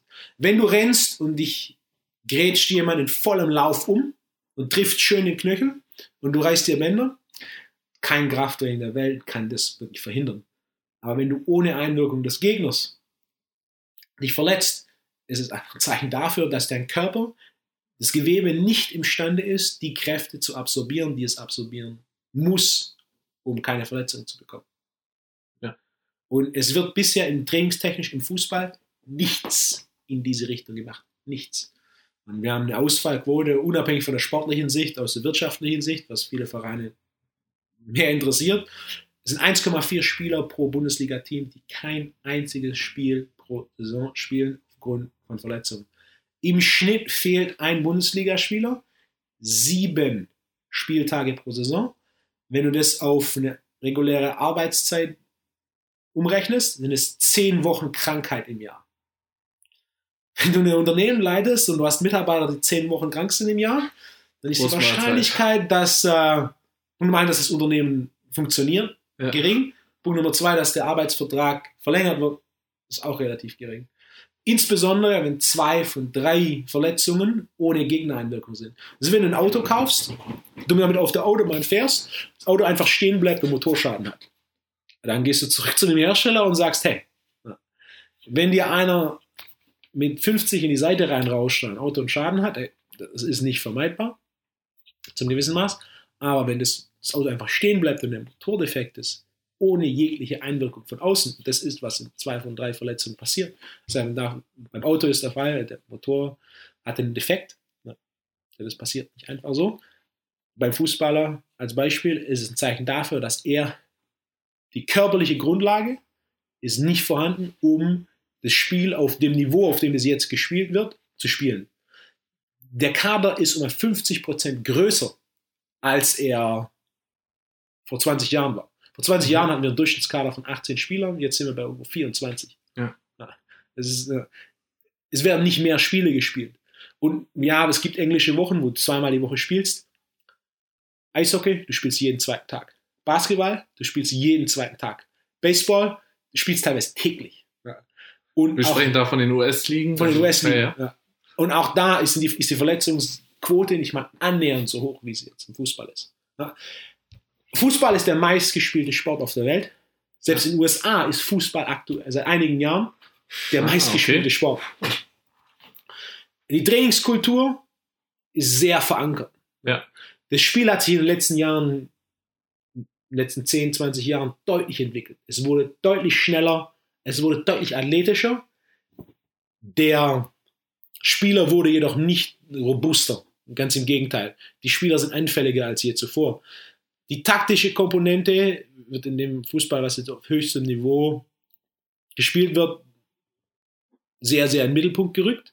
Was vergessen wird, ist, wenn du einen guten Rennfahrer hast, aber der in einem Auto fährt, das eine ver- verzogene Achse hat, einen verzogenen Rahmen hat, dann wartest du nur drauf, dass das Auto Probleme macht und äh, nicht mehr weiterfährt. Was du brauchst, um den Sport auf dem hohen Niveau spielen zu können, du brauchst Athleten, die leistungsfähiger sind. Was ist die durchschnittliche Anzahl von Klimmzügen, die äh, ein Profifußballer kann? Glück Mit Körper. Mit, mit Körpergewicht 5-0-1-0 Tempo. Drei. Drei Wiederholungen. Für jemanden, der auf höchstem Niveau einen Sport spielt. Erste Aussage, die dann meistens kommt, ist, ja, aber Klimmzug ist Oberkörper, für Fußball brauchst du keinen Oberkörper. Ja. probier mal ohne Oberkörper zu springen oder zu rennen. Das bedeutet, du legst deine Arme seitlich an den Körper und versuchst zu rennen oder hochzuspringen. Ja. Das funktioniert nicht wirklich gut. Überhaupt nicht. Also es war auch eins zum Beispiel der ersten Sachen. Also trainiere auch noch eine Handball, äh, Handball-Bundesligamannschaft, äh, Damen. Und das war einer der wichtigsten Punkte, die ich so einfach mit eingeführt habe, alle dorthin zu bekommen, Klimmzüge überhaupt erstmal zu machen. Das ist jetzt mal bei Frauen auch nochmal ein Unterschied, aber ähm, zumindest aus dem Grund eben, dass es halt die Sprint- und Sprungkraft definitiv beeinflusst und viele das unterschätzen als Faktor. Und ein weiterer Punkt, und damals auch auf dem Seminar, da ging es um sportspe äh, sportspezifisches Training, ähm, den du auch erwähntest und die jetzt Anfang des Interviews auch schon mit eingebracht hattest, ist eben die Haltung. Also das auch gerade bei den Sportlern aufgrund der sehr einseitigen Belastung häufig durch den Sport, Boxer sind jetzt mal auch ein sehr gutes Beispiel, äh, sehr schlechte Haltungen entstehen über die Zeit. Und das auch ein ganz häufiger Faktor eben für die erwähnten Verletzungen ist. Äh, was machst du, um Haltung zu korrigieren? Haltung zu korrigieren ist immer aus einer Mischung aus Opti von einer Optimierung der Mobilität und Verbesserung von Stabilität bzw. Kraft. Ja. Das heißt, da wo zu viel Spannung ist, Klassiker bei der Haltung ist Pectoralis Major, Pectoralis Minor. Mhm. Zu viel Spannung drauf. Die Gegenspieler auf der anderen Seite, mittlerer Trapez und Rhomboideen, sind zu schwach. Das ist wie wenn ich eine Schwingtüre habe für eine Küche und zwei Federn pro Seite. Und die eine Feder ziehe ich ganz stark an, sodass mir die Türe leicht auf die eine Seite schwingt. Was Ja. passiert mit der Feder auf der anderen Seite? Sie ist ausgeleiert. Richtig? Genau. Die ausgeleierte Feder sind mittlerer Trapez und Rhomboidee. Die zu stark angezogene Feder sind Pectoralis minor major. Ja. Aufgrund, insbesondere im Kampfsport, aufgrund der Deckungshaltung, ja, hast du immer ein protahiertes Schulterblatt. Das heißt, du bist automatisch in dieser Position. Du verbringst sehr, sehr viel Zeit in der Position. Ja. Im Kampfsport und auch im Alltag, denn unser kompletter Tag ist nach innen unten rotiert. Ja. Am Das PC heißt, arbeiten, sitzen. Am PC arbeiten, Handy, so weiter, Tablet, genau. Autofahren. Ja. Das heißt, was muss ich machen? Ich muss vorne die Muskulatur und die Faszie öffnen. Mhm. Primär Pectoralis minor major, gegebenenfalls die Ellbogenbeuge, Subscapularis, Sternalis, äh, Supraspinatus, je nachdem, wo es hängt. Und dann muss ich die Rückseite, die zu schwach ist, stärken, um so wieder optimale Spannungsverhältnisse herzustellen. Das heißt, ich muss vor allem Rhomboideen, äh, mittleren Trapez, unteren Trapez und auch sekundär die Außenrotation stärken, um die Spannungsverhältnisse zwischen vorne und hinten wiederherzustellen und so die Haltung zu optimieren, was insbesondere im, im Kampfsport, das hat nicht nur einen Effekt auf körperliche Leistungsfähigkeit, es hat auch einen Effekt auf geistige Leistungsfähigkeit via den Hormonen, also Amy Cuddy Forschung, die wir Genau. Ja. vorher schon angesprochen haben. Zum anderen hat es natürlich auch einen Effekt auf deine Schlagkraft. Ja. Denn je stärker dein Oberrücken, je stärker dein Lat, je besser deine Haltung, desto stärker deine Schlagkraft. Ja, Was nicht ganz unwichtig ist. Ja. Das kann ich bestätigen. äh, mal, um jetzt das Ganze so ein bisschen auch abzurunden, du hast, ähm, wir haben jetzt vieles angesprochen, du hast viel auch äh, in dem Bereich ja positiv verändert. Äh, ich glaube, vor allen Dingen in Deutschland. Du hast aufgrund oder Grundlage dafür war die eigene Trainerlizenz, die du eingeführt hast. Also alle Themen, die wir jetzt besprochen haben, ähm, angerissen haben, das geht natürlich noch viel mehr ins Detail, auch in deinen Seminaren, ähm, bilden halt die Grundlage für ja, ein besseres Krafttraining. Ja. Seit, seit zwei Jahren habe ich jetzt meine eigene Trainer B-Lizenz, das sind drei Module. Und ähm, dann die A-Lizenz, das sind sechs Module, was im Laufe dieses Jahr noch davor, dazukommen wird. Wir werden ähm, vier Online-Prerequisites erstellen. Das sind jeweils äh, vier Vorträge von 45 bis 60 Minuten, die sehr auf die Basis eingehen. Zum einen auf Anatomie, zum anderen auf grundsätzliche Dinge, die ich mit jedem meiner Kunden mache. Das sind vier Themenbereiche, über die ich nicht zehnmal im Jahr sprechen möchte und die meiner Meinung nach oder die Grundlage sein müssen für die ganzen Module. Ja. Das heißt, es wird online kommen, das heißt, jeder, der bei uns dann live vor Ort äh, die Seminare besucht, hat schon vorher die vier Module gemacht. Beides ergänzt sich gut. Ein reines Online ähm, Ausbildungsprogramm ist nicht möglich, denn viele Dinge kann man nicht online lernen, sondern muss man live vor Ort lernen. Dementsprechend jetzt die, die Mischung aus beiden. Wie es entstanden ist, wir haben es jetzt seit zwei Jahren, die Grundidee entstand vor etwas mehr als drei, relativ Mhm. kurz nachdem ich die Seminare gemacht habe.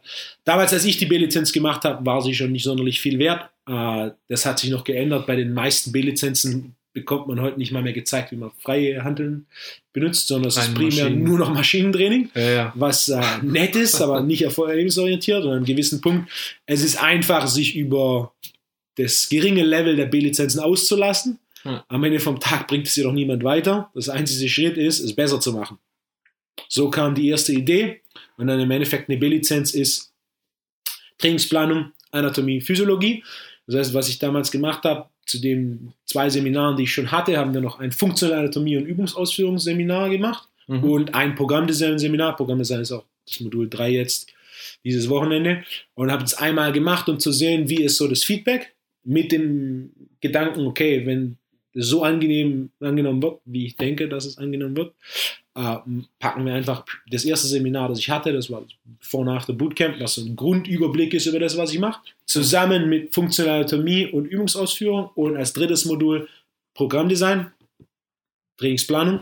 Ich packen die drei zusammen, haben dann im Endeffekt eine B-Lizenz. Eine B-Lizenz, die deutlich mehr in die Tiefe geht als jede andere B-Lizenz weltweit. Mhm. Und eine B-Lizenz, die sehr praxisorientiert ist, die jedem Trainer Tools und Methoden gibt, die er direkt mit seinen Kunden umsetzen kann. Für das eine große Ziel, Basis meiner Philosophie seit Tag 1 war, der Erfolg meiner Kunden ist direkt proportional mit meinem Erfolg. Je Ja. mehr Fortschritt meine Kunden haben, desto mehr Fortschritt bedeutet es für mich. Fortschritt begeistert mich, ohne wäre es langweilig. Äh, gleiches Spiel, die Trainerbranche ist noch sehr, sehr jung in Deutschland. Sich als Trainer zu etablieren, der einfachste Weg ist, Wert zu vermitteln. Wenn die Kunden kommen und Fortschritt machen, geht es ihnen besser, sie machen Fortschritte, fühlen sich besser, sie Empfehle ich bleiben und empfehlen weiter. Ja. Der einfachste Weg, sich als Trainer zu etablieren, ist, mit seinen Kunden Fortschritt zu erzielen.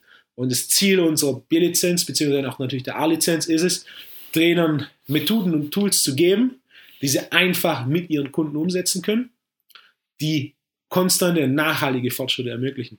Es sind mittlerweile über 300 Trainer, die meine Seminare besucht haben. Ähm, Ein Projekt, an dem ich gerade arbeite, ist eine Trainersuche. Das bedeutet, jeder Trainer, der die B-Lizenz oder A-Lizenz schon abgeschlossen hat, wird auf meiner Webseite gelistet, weil das ist eine Sache, die wir wöchentlich haben, wo ich eine E-Mail Ja. bekomme. Ähm, Ich wohne in Berlin. Mhm. Äh, Der Weg ist mir zu weit. Gibt es jemand bei mir in der Nähe, den äh, du mir empfehlen kannst, wo ich das gleiche bekomme? Anstatt dass ich da jedes Mal antworte, schaffen wir jetzt eine Plattform. Wir haben Trainer, es sind über 60 Trainer aus Deutschland, die jetzt schon gelistet sind, Tag 1.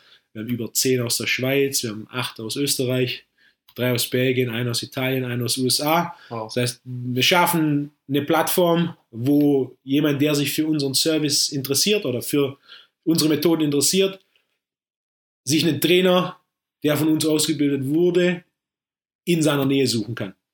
Es gibt den einen oder anderen, der hier jeden Monat nach Berlin, von Berlin nach Stuttgart fliegt, hatten wir Mhm. auch schon, aber nicht jeder Kunde hat die Möglichkeit, beziehungsweise ist nicht motiviert genug, den Weg auf sich zu nehmen. Und so ist es für ihn einfacher, egal wo er in Deutschland ist.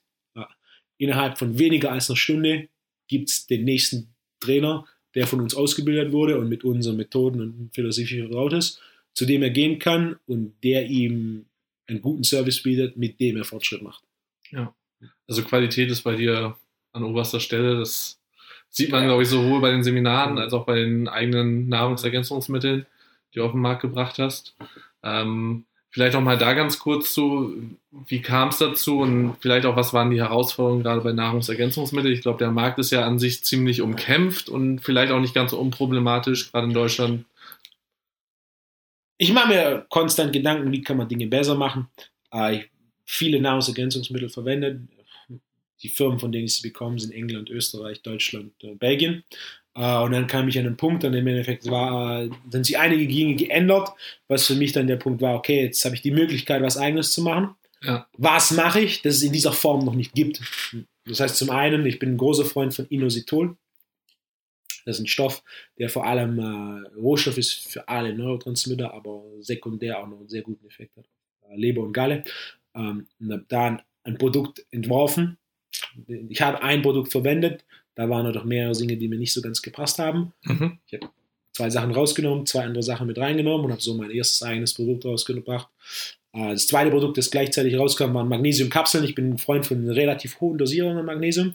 Es ist schwierig, Magnesiumkapseln zu bekommen, die über 200 Milligramm Magnesium haben. Mhm. Und bei Magnesium ist auch sehr entscheidend, welche Form des Magnesiums es ist. Magnesium ist nicht gleich Magnesium. Beispiel Magnesiumoxid ist das, was man von, Standard. Brausetabletten kauft. Ja. Die Bioverfügbarkeit liegt bei 4%. Ja. Das heißt, man nimmt 400 Milligramm, 16 Milligramm werden absorbiert, der Rest Toilette. Also man könnte ganze Packungen schlucken, um Und kommt nichts an. kommt nichts an. Dementsprechend habe ich, äh, bin großer Freund von, von verschiedenen Formen und ich habe drei Formen in eine Kapsel. Aha. Füllstoffe keine, so dass ich deutlich mehr Magnesium in die Kapsel bekomme. Es sind 525 Milligramm Magnesium pro Kapsel, was äh, es gibt kein anderes Produkt, in dem so viel Magnesium drin ist. Ich bin ein Freund von viel Magnesium. Anstatt meinen Kunden 100 Milligramm Kapseln zu geben, wo sie 20 von nehmen müssen am Tag, was keine Option ist, Ja. kann ich ihnen jetzt 525 Milligramm Kapseln geben, von denen sie zwei bis vier Kapseln am Tag nehmen Ja. und damit ausgezeichnete Ergebnisse haben. Und so, das nächste, was wir dann gemacht haben, war dann, äh, ich habe immer aus USA ein bestimmtes Aminosäurenprodukt mitgebracht und Elektrolyte mitgebracht. Und jedes Mal, wenn die Dosen dann leer waren, war ich so, okay, jetzt muss ich es mir entweder von jemandem mitbringen lassen oder muss wieder in die USA gehen. Und dann kam das vor anderthalb Jahren, wo ich mir dachte, hey, bis jetzt gibt es gibt noch niemand weltweit, der Aminosäuren mit Elektrolyten kombiniert hat. Aha. Und insbesondere bei, bei Aminosäurenprodukten ist der Geschmack eine ziemliche Herausforderung. Die meisten Aminosäurenprodukte sind mir viel zu süß. Und die, die nicht so süß sind, die schmecken boah, äh, geschmacklich äh, nicht sonderlich angenehm. Das heißt, die Idee war, okay, wir machen jetzt ein Aminoprodukt mit Elektrolyten, insbesondere bei den Elektro Elektrolyten, nicht nur die drei Standard-Elektrolyte, sondern vor allem Phosphor ist ein Elektrolyt, das mir sehr, sehr wichtig war, dass ich davor separat schon supplementiert habe. Und da Ah, war die okay. Idee, okay, packe ich das mit rein. Zwölf Aminosäuren, zwölf Elektrolyte, werden die ersten beiden Geschmacksrichtungen, Kirsche und Zitrone, wurde direkt äh, sehr populär. Charles Poliquin hat dann sogar ein Video darüber gemacht und äh, seiner Meinung nach ist es das aktuell beste Aminosäurenprodukt auf dem Markt. Äh, seit einem Monat haben wir jetzt den nächsten Flavor, wir haben neue Flavor gesucht und da war einer dabei. Äh, Flavor heißt eigentlich Pfirsich. Mhm. Ja, wir nennen ihn jedoch Pfirsich-Eistee, denn die Aminos schmecken eins zu eins wie Pfirsich-Eistee aus dem Tetrapack. Die meisten werden das kennen aus ihrer Jugend. Ja. Ich einen Geschmack, den ich sehr gern trinke. Es ist das bestschmeckende Aminosäurenprodukt, das ich bis dato getrunken habe. Also, Es schmeckt nichts von den Aminos. Es ist an, hat eine angenehme, leichte Süße. Es schmeckt nach Pfirsich, ohne künstlich zu sein. Es ist geschmacklich sensationell. Ja. Und so kamen dann die Aminos und das sechste Produkt ist eine Mischung aus äh, Chlorella pyrenodosa, ist eine bestimmte Form der Chlorella-Alge, und äh, einer anderen Form von Magnesium, Magnesiumcitratmalat, was eine Form ist, wo wir die zweite, die zweite Firma weltweit sind, die dieses, diese Form im. Angebot hat. Ah, okay. Ähm, die andere Firma ist eine Firma aus USA, von denen ich auch immer sehr viel Supplements bezogen habe. Ähm, ist eine Form, die primär Schlaf verbessert und auch sehr stark entgiften wirkt durch die Malat-Komponente. Aber was ein sehr interessantes Produkt ist, das wir jetzt auch seit drei Monaten draußen haben mit äh, begeisternden Ergebnissen. Auch hier, ich habe kaum weitere Pläne für neue Supplements. Wenn ich irgendeine Idee habe, die es in dieser Form noch nicht gibt, dann äh, und es umsetzbar ist, so ich mir das vorstelle, Ja. dann kommt es. Wir lassen alles in Deutschland herstellen. Also auf dem Weg zur eigenen Supplement-Linie war dann auch, okay, ich hatte aus sechs Firmen aus fünf verschiedenen Ländern, mit denen ich in Kontakt war. Äh, ich hatte mit einer Firma aus Deutschland in Kontakt. Es war von Anfang an die mit Abstand angenehmste Zusammenarbeit und bis heute, es ist eine einfache, unkomplizierte Zusammenarbeit. Sie sind immer daran interessiert, okay, das ist, was ich möchte, okay, was ist umsetzbar. Sie haben Labor, Lebensmittelchemiker. Es ist eine Firma, die eigentlich keine Supplements herstellt, sondern primär Pulvermischungen für die Lebensmittelindustrie. ah, Äh, wir lassen es in Deutschland herstellen. Hergestellt in Deutschland ist ein Qualitätsmerkmal, an dem mir persönlich sehr viel liegt. Insbesondere bei den Supplements ist es, und insbesondere dadurch, dass wir sehr, sehr viele Athleten haben, richtig. äh, ja. auf hohem Niveau. Äh, Es ist wichtig, dass er sauber ist, dass, dass das drin ist, was draufsteht, ohne dass da, ne, das wäre eine Katastrophe. Ja, schon Für zu viel Athlet- passiert auch. für den ja. Athleten und für mich ist Ja. inakzeptabel. Ähm, und drei Stunden von hier wird es hergestellt. Sechs Produkte haben wir jetzt. Wenn mir eine neue Idee kommt, das sind schon ein, zwei Sachen, die ich im Hinterkopf habe. Sobald jetzt, wir haben jetzt vor einer Woche habe ich ein sehr, sehr großes Projekt abgeschlossen, mein erstes eigenes Buch, Mhm. das äh, eine relativ lange Geburt war, bis es dann fertig war. äh, das am 11. April im Riva Verlag veröffentlicht wird. Äh, kommt dann auch auf Amazon, beziehungsweise ich mache auch eine kleine Buchrelease-Tour durch ganz Deutschland und die Schweiz. Acht Stop in acht Tagen. Berlin auch. Ja, wir, sind, ja, wir sind in Berlin, München, Köln, Frankfurt, Gießen, Heidelberg, Stuttgart, Zürich. Ja. Acht Stops in acht Tagen mit einem kleinen Vortrag oder zwei Stunden Vortrag, wo ich ein bisschen mehr Einblick gebe in was machen wir, wie machen wir es, warum machen wir so, mhm. und wo dann auch jeder Teilnehmer direkt ein Buch erhält, wo dann auch nochmal das Buch ist ein reines Tippbuch. Buch ist in vier Kapitel unterteilt. Das erste Kapitel ist First Things First, die zehn wichtigsten Tipps. Und dann haben wir ein Kapitel Training mit ca. 50 Tipps, ein Kapitel Ernährung mit ca. 40 Tipps und ein Kapitel Schlaf mit 25 Tipps. Äh, das Buch ist sehr, sehr praxisorientiert geschrieben. Wir haben kaum mhm. theoretische Hintergrundinfo, die das Ganze fluffig macht. eine Sache, die mich an vielen Büchern stört. Also im Endeffekt für eine Sache, die du machen kannst, 30 Seiten mit Hintergrund und Geschichten verwendet werden. Das sind über 150 Tipps. Jeder Tipp ist einfach umzusetzen, jeder Tipp ist praktikabel und für jeden, der trainiert, gibt das Buch Tipps, dass er einfach umsetzen kann, um seinen Erfolg beim Training und seine Leistungsfähigkeit zu verbessern. Und egal, ob jemand 10 Tipps umsetzen möchte, ob jemand 30 Tipps umsetzen möchte oder ob jemand alle 153 Tipps umsetzen möchte, sie sind einfach umzusetzen und sie bringen jeden okay. weiter. Egal, für welches Ziel man trainiert oder ob einfach nur für Wohlbefinden und Leistungsfähigkeit trainiert. Einfache, simple Tipps, die Fortschritt bringen. Super. Ja, also ich, ich bin sehr gespannt. Also Buch ist vorbestellt. Ähm, ich glaube auch, dass das gerade in so einem einfachen Format, ähm, um die meisten überhaupt erstmal ranzuführen an das Ganze, glaube ich, die effektivste Methode ist. Also da irgendwie ein Buch zu machen mit, was weiß ich, theoretischen Grundlagen dazu, das wird, werden die wenigsten lesen.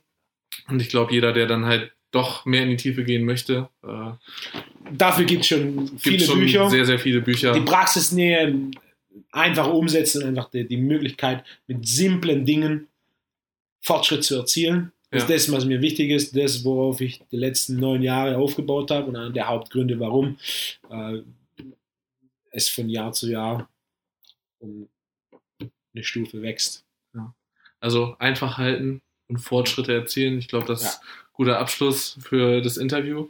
Wolfgang, ich danke dir. Wir haben jetzt ja Stunde zehn Minuten knapp. Ähm, jede Menge Informationen, sehr wertvolle Informationen.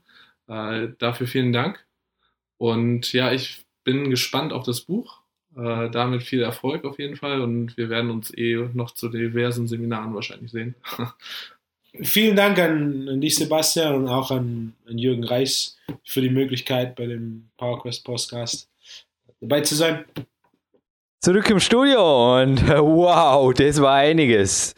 Sebastian, wenn ich da gleich mal, also meine Podcast-Liste, ich habe bereits nach dem, also ich habe ihn nicht in einem durchgehört, ich muss eine Hörpause machen, um Notizen zu machen, um mir einfach Dinge zu unterstreichen und bereits in der ersten Halbzeit fiel im Endeffekt das, was mir ein Kinesiologe, mein erster Kinesiologe, es war nicht der Rudi Pfeiffer, sondern ein, äh, ja, ein sehr prominenter Arzt hier, den haben auch zufällig, also mit dem Bosk gesetzte Anziehungstage hinter mir, habe ich ihn zufällig wieder getroffen. Bereits der hat mir vor 20 Jahren, und das sollte sich als wahr erweisen, für mich absolut gesagt, es ist ganz einfach, jede Stunde Schlaf vor Mitternacht zählt doppelt, Jürgen. und das heißt für mich nicht unbedingt, dass ich weniger Schlaf brauche. Du, erlaubst du was aus dem Nährkästchen von gestern, Sebastian? Vielleicht, du hast ja meine Protokolle gesehen, da stand was von 8,5 Stunden plus eine Stunde Sportmeditation. Hast du das gesehen, den Eintrag von gestern? Habe ich gesehen und der kommt ja auch häufiger bei dir vor. Ja, ich möchte es einfach mal jetzt mitgeben als Tipp für alle, die am Wochenende eventuell Zeit haben. Ich bin gestern aufgestanden und es gab ja tatsächlich mal eine Zeit, elf Monate, da habe ich normal in einer Anstellung gearbeitet. Und ich bin übrigens nicht so gemein wie ein englischer Kletterer, der auch eine ähnlich lange Zeit in seinem Leben einen normalen Job verbracht hat und gesagt hat, die Zeit will er zurück. Nein. Also es waren sehr lehrreiche Monate, auch wenn die letzten Monate nicht mehr so der Bringer waren, darum haben sie auch ins Profitum geführt. Aber ich bin gestern aufgewacht nach achteinhalb Stunden Schlaf und dachte mir, also ohne Wecker, hey, das ist ja jetzt an sich genau das, was alle sagen, was top richtig war ja. Bin am Vortag auch um 20 Uhr irgendwas ins Bett gegangen, sprich es war fünf, okay? Habe auf dem Wecker gesehen, also den ausgeschalteten natürlich. Ich habe da so eine, eine Anzeige, die in ganz leicht rotem Licht, gerade dass ich so lesen kann morgens, also wenn ich, wenn ich mich anstrengen kann, es lesen in der Nacht, will es Guide wissen und er zeigt die 4,59 Uhr. Ich dachte mir, perfekt. Und ja, bin im Endeffekt ins Bad gegangen und plötzlich dachte man, ist das jetzt wirklich ein Qualitätstag? Ist das jetzt wirklich ein Tag, wie ich ihn erleben will? Weil es steht heute, also die Gedanken an den ersten Stunden waren dann einfach, es steht Sebastians Griffworkout beziehungsweise eine adaptierte Form auf Maximalkraft an. Es steht dann eine Boulder-Einheit mit den jungen wilden Wölfen in der K1 an, also im Jugendkader und dem Landeskadertrainer hier. Und nach kurzem Überlegen dachte man, was wird jetzt das? Aber ich probiere es jetzt einfach. Ich habe mich mit einer Sportmeditation noch einmal hingelegt. Es ging keine 10 Minuten, da hat es mir weggeknallt und plötzlich nach 45 Minuten da hat also der Sprecher die Meditation ausgeleitet mit quasi, ja, jetzt nehmen Sie einen tiefen Atemzug und Sie fühlen sich wieder wach und da war ich auch wieder wach und plötzlich sprang ich aus dem Bett, da war ein Powerjump wie für selber da und da dachte ich mir, und so fängt ein 100% Tag an. Also das war wirklich wieder mal eine Erfahrung. Habe sie dann auch kurz meinem Vater gestern beim Café mitgeteilt, wo ich einfach gesagt habe, das kann man sich für ihr Leben merken und alle, die die Zeit haben, am Wochenende zum Beispiel, am Feiertag, den kann ich nur absolut raten zu diesem eigenen Experiment. Es wird eventuell dazu führen, seid gewarnt, dass ihr vielleicht, ihr braucht es ja nicht übertreiben, aber eine halbe, eine dreiviertel Stunde früher ins Bett geht. Denn ich habe mir zuerst schon gedacht, das ist vielleicht jetzt die Sommerzeit. Also meine Erfahrung ist, man braucht im Sommer weniger Schlaf. Tendenziell, aber viel weniger, wie viele denken. Also im Endeffekt, also viel weniger, weniger, weniger Schlaf. Wie sagt man jetzt da? Eine halbe Stunde oder Stunde ist das absolute Maximum. Also ich schlafe im Winter oft über zehn Stunden und im Sommer oft immer noch über neun. Und jetzt gestern hat sich auch gezeigt, dass 9,5, das war für mich also der Tag hatte so eine Qualität, da war so ein Flow drin. Und ich glaube, wenn ich wirklich um fünf wach geblieben wäre, was kein Problem gewesen wäre, schließlich war ich wach und das Licht war auch schon an. Es hat mich eigentlich gewundert, dass ich noch mal runterkam.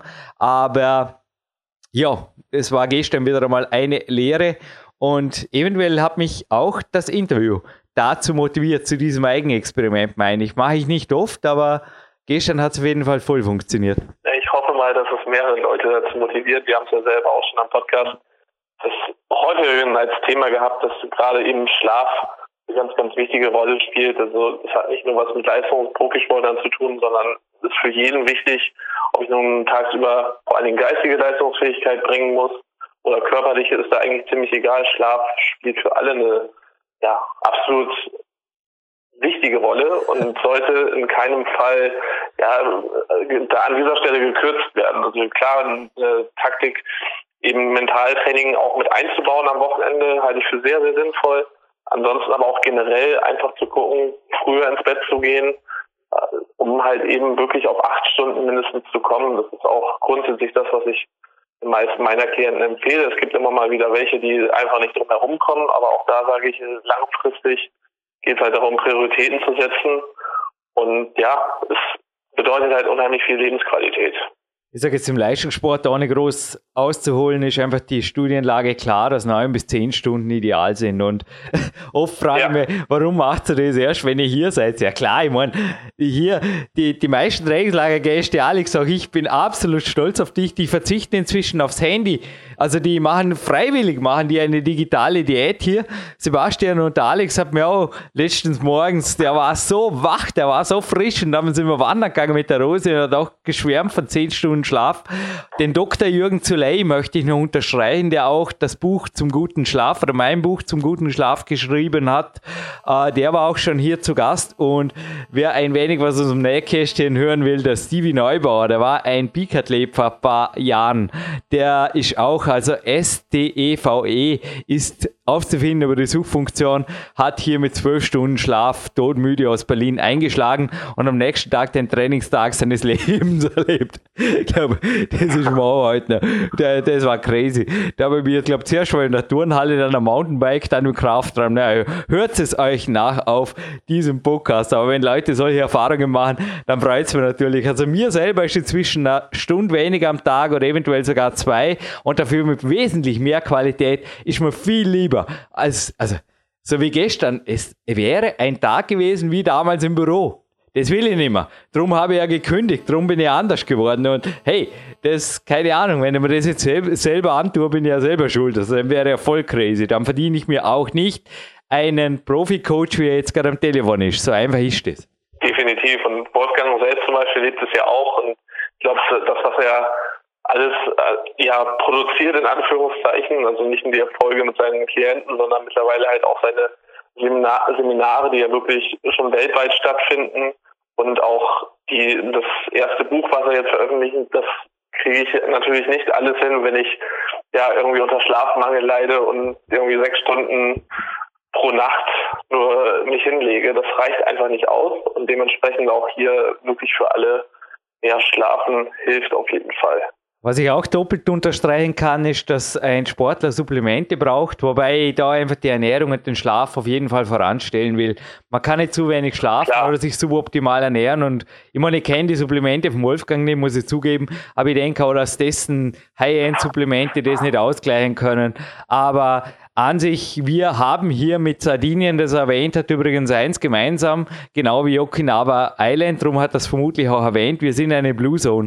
Also die Weltorganisation, die das bestimmt, hat hier das Rheintal und auch die umliegenden Schweizer Täler und auch ein Teil vom Allgäu dazu gezählt. Also das sind die Regionen, wo die meisten über 100-Jährigen gesund leben, wenn ich es jetzt zusammenbringe. Und der Achfluss zum Beispiel, an dessen Ufer ich danach zum Landessportzentrum in die Sauna spaziere, der hat bis zur halben Strecke runter, hat der, und da ist er schon ziemlich weit geflossen, da ist er aus der Stadt schon fast wieder raus, der Sebastian weiß es, Trinkwasserqualität. Und ja, auch ich nehme Supplemente. Also ich denke, das sagt eh schon alles. Und übrigens, ein kleines Dankeschön geht jetzt gleich. Also wir haben hier, du hast das mitgekriegt mit meiner Kämpferdiät, genau, was ich auch gleich unterstreichen darf, die meisten essen viel zu wenig, viel zu wenig, gerade langfristig grau auf die Energie zu achten und genau. schauen, dass der, der Stoffwechsel hochfährt, absolut gut. Wir haben hier mit verschiedenen Testofood, also testosteronfördernden Nahrungsmitteln experimentiert und auch einigen Supplementen. Und ja, ich hoffe, ich darf auch ein kurzes Dankeschön aussprechen an Bariatek Vitalis Austria und auch den Emir Petrasch, dem Werner Petrasch. Ich habe einen, wie sagt man da, Pickel, sagt man das in Deutschland so, Pubertätsverunkel auf der Stirn und wäre im Sommer 40. so viel zum Thema. Der Sport, das hat mir auf jeden Fall die Bestätigung ausgeschrieben. Jürgen ist Leistungssport berechtigt, kann das danach melden und im Endeffekt für für sich selber verantwortlich, wenn er da mit 20 Jahren Jüngeren in den Ring steigt quasi. Aber ja, ist echt cool. Also ich denke wirklich, dass man mit genug Schlaf einer sehr, sehr ja, in meinen Augen, Dore Hofmeckler hat auch mal gesagt, Testosteron lebt auch von den Kalorien. Eine hochkalorischen Ernährung, die natürlich passt, so wie es auch der Wolfgang gesagt hat, also kein kein Schrott, einfach blöd gesagt, oder kein Junkfood, aber dass man da sehr viel herkriegen kann und dass natürlich Supplemente, ja, ich meine, das Magnelac, das gehört bei mir all, all around dazu. Also mein Magnesium. Also Magnesium zum Beispiel kann ich nur doppelt unterstreichen, wie viele der Aussagen, die jetzt fehlen, hey, tut's das, macht's das, egal ob von mir oder von Wolfgang. Nochmal, der Kuchen ist groß genug für alle. Tut's, wo ihr euch hingezogen fühlt, zu wessen Energiefeld ihr euch hingezogen fühlt. Gott sei Dank gibt es so viele davon. Ja, also ich, ich, wie gesagt, ich nehme ja auch, das habe ich im Interview auch erwähnt, ich nehme das Magnesium von Wolfgang und es ist halt wirklich Top-Qualität. Mhm. Es wird in Deutschland produziert.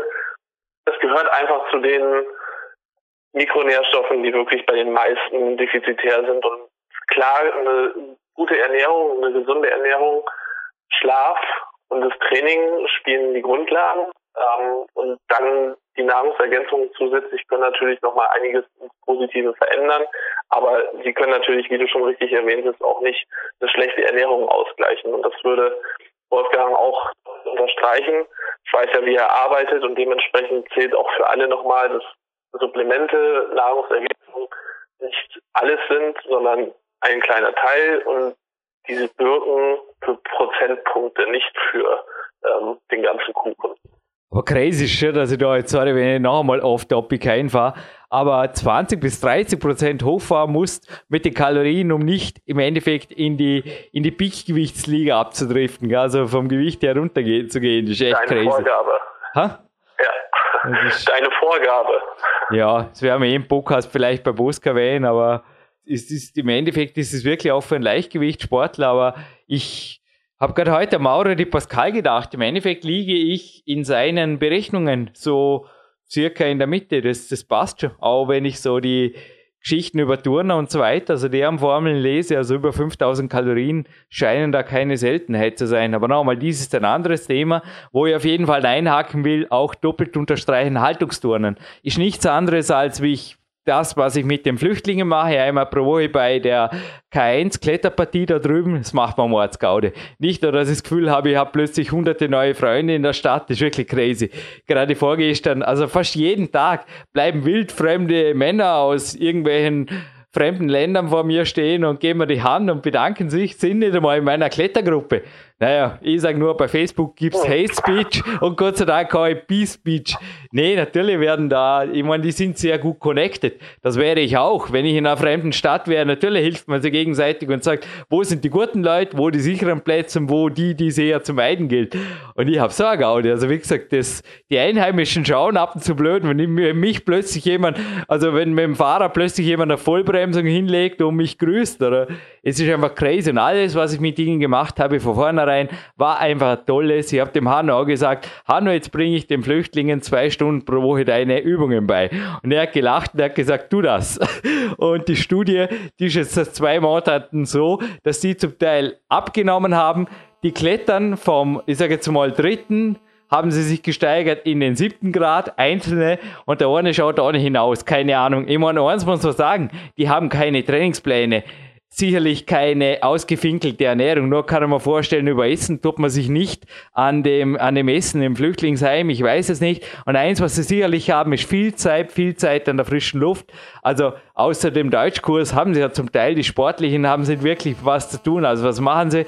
Vormittags klettern, dann die Mittagspause, äh, eventuell noch was lernen, dann Fußball spielen gehen, werde ich eh wieder sehen, jetzt vor dem Landessportzentrum oder ans Calisthenics gestellt und dort Klimmzüge machen und Tipps und so weiter und Liegestützen und dann halt zurück, Deutschkurs und viel und lange schlafen. So schaut's aus.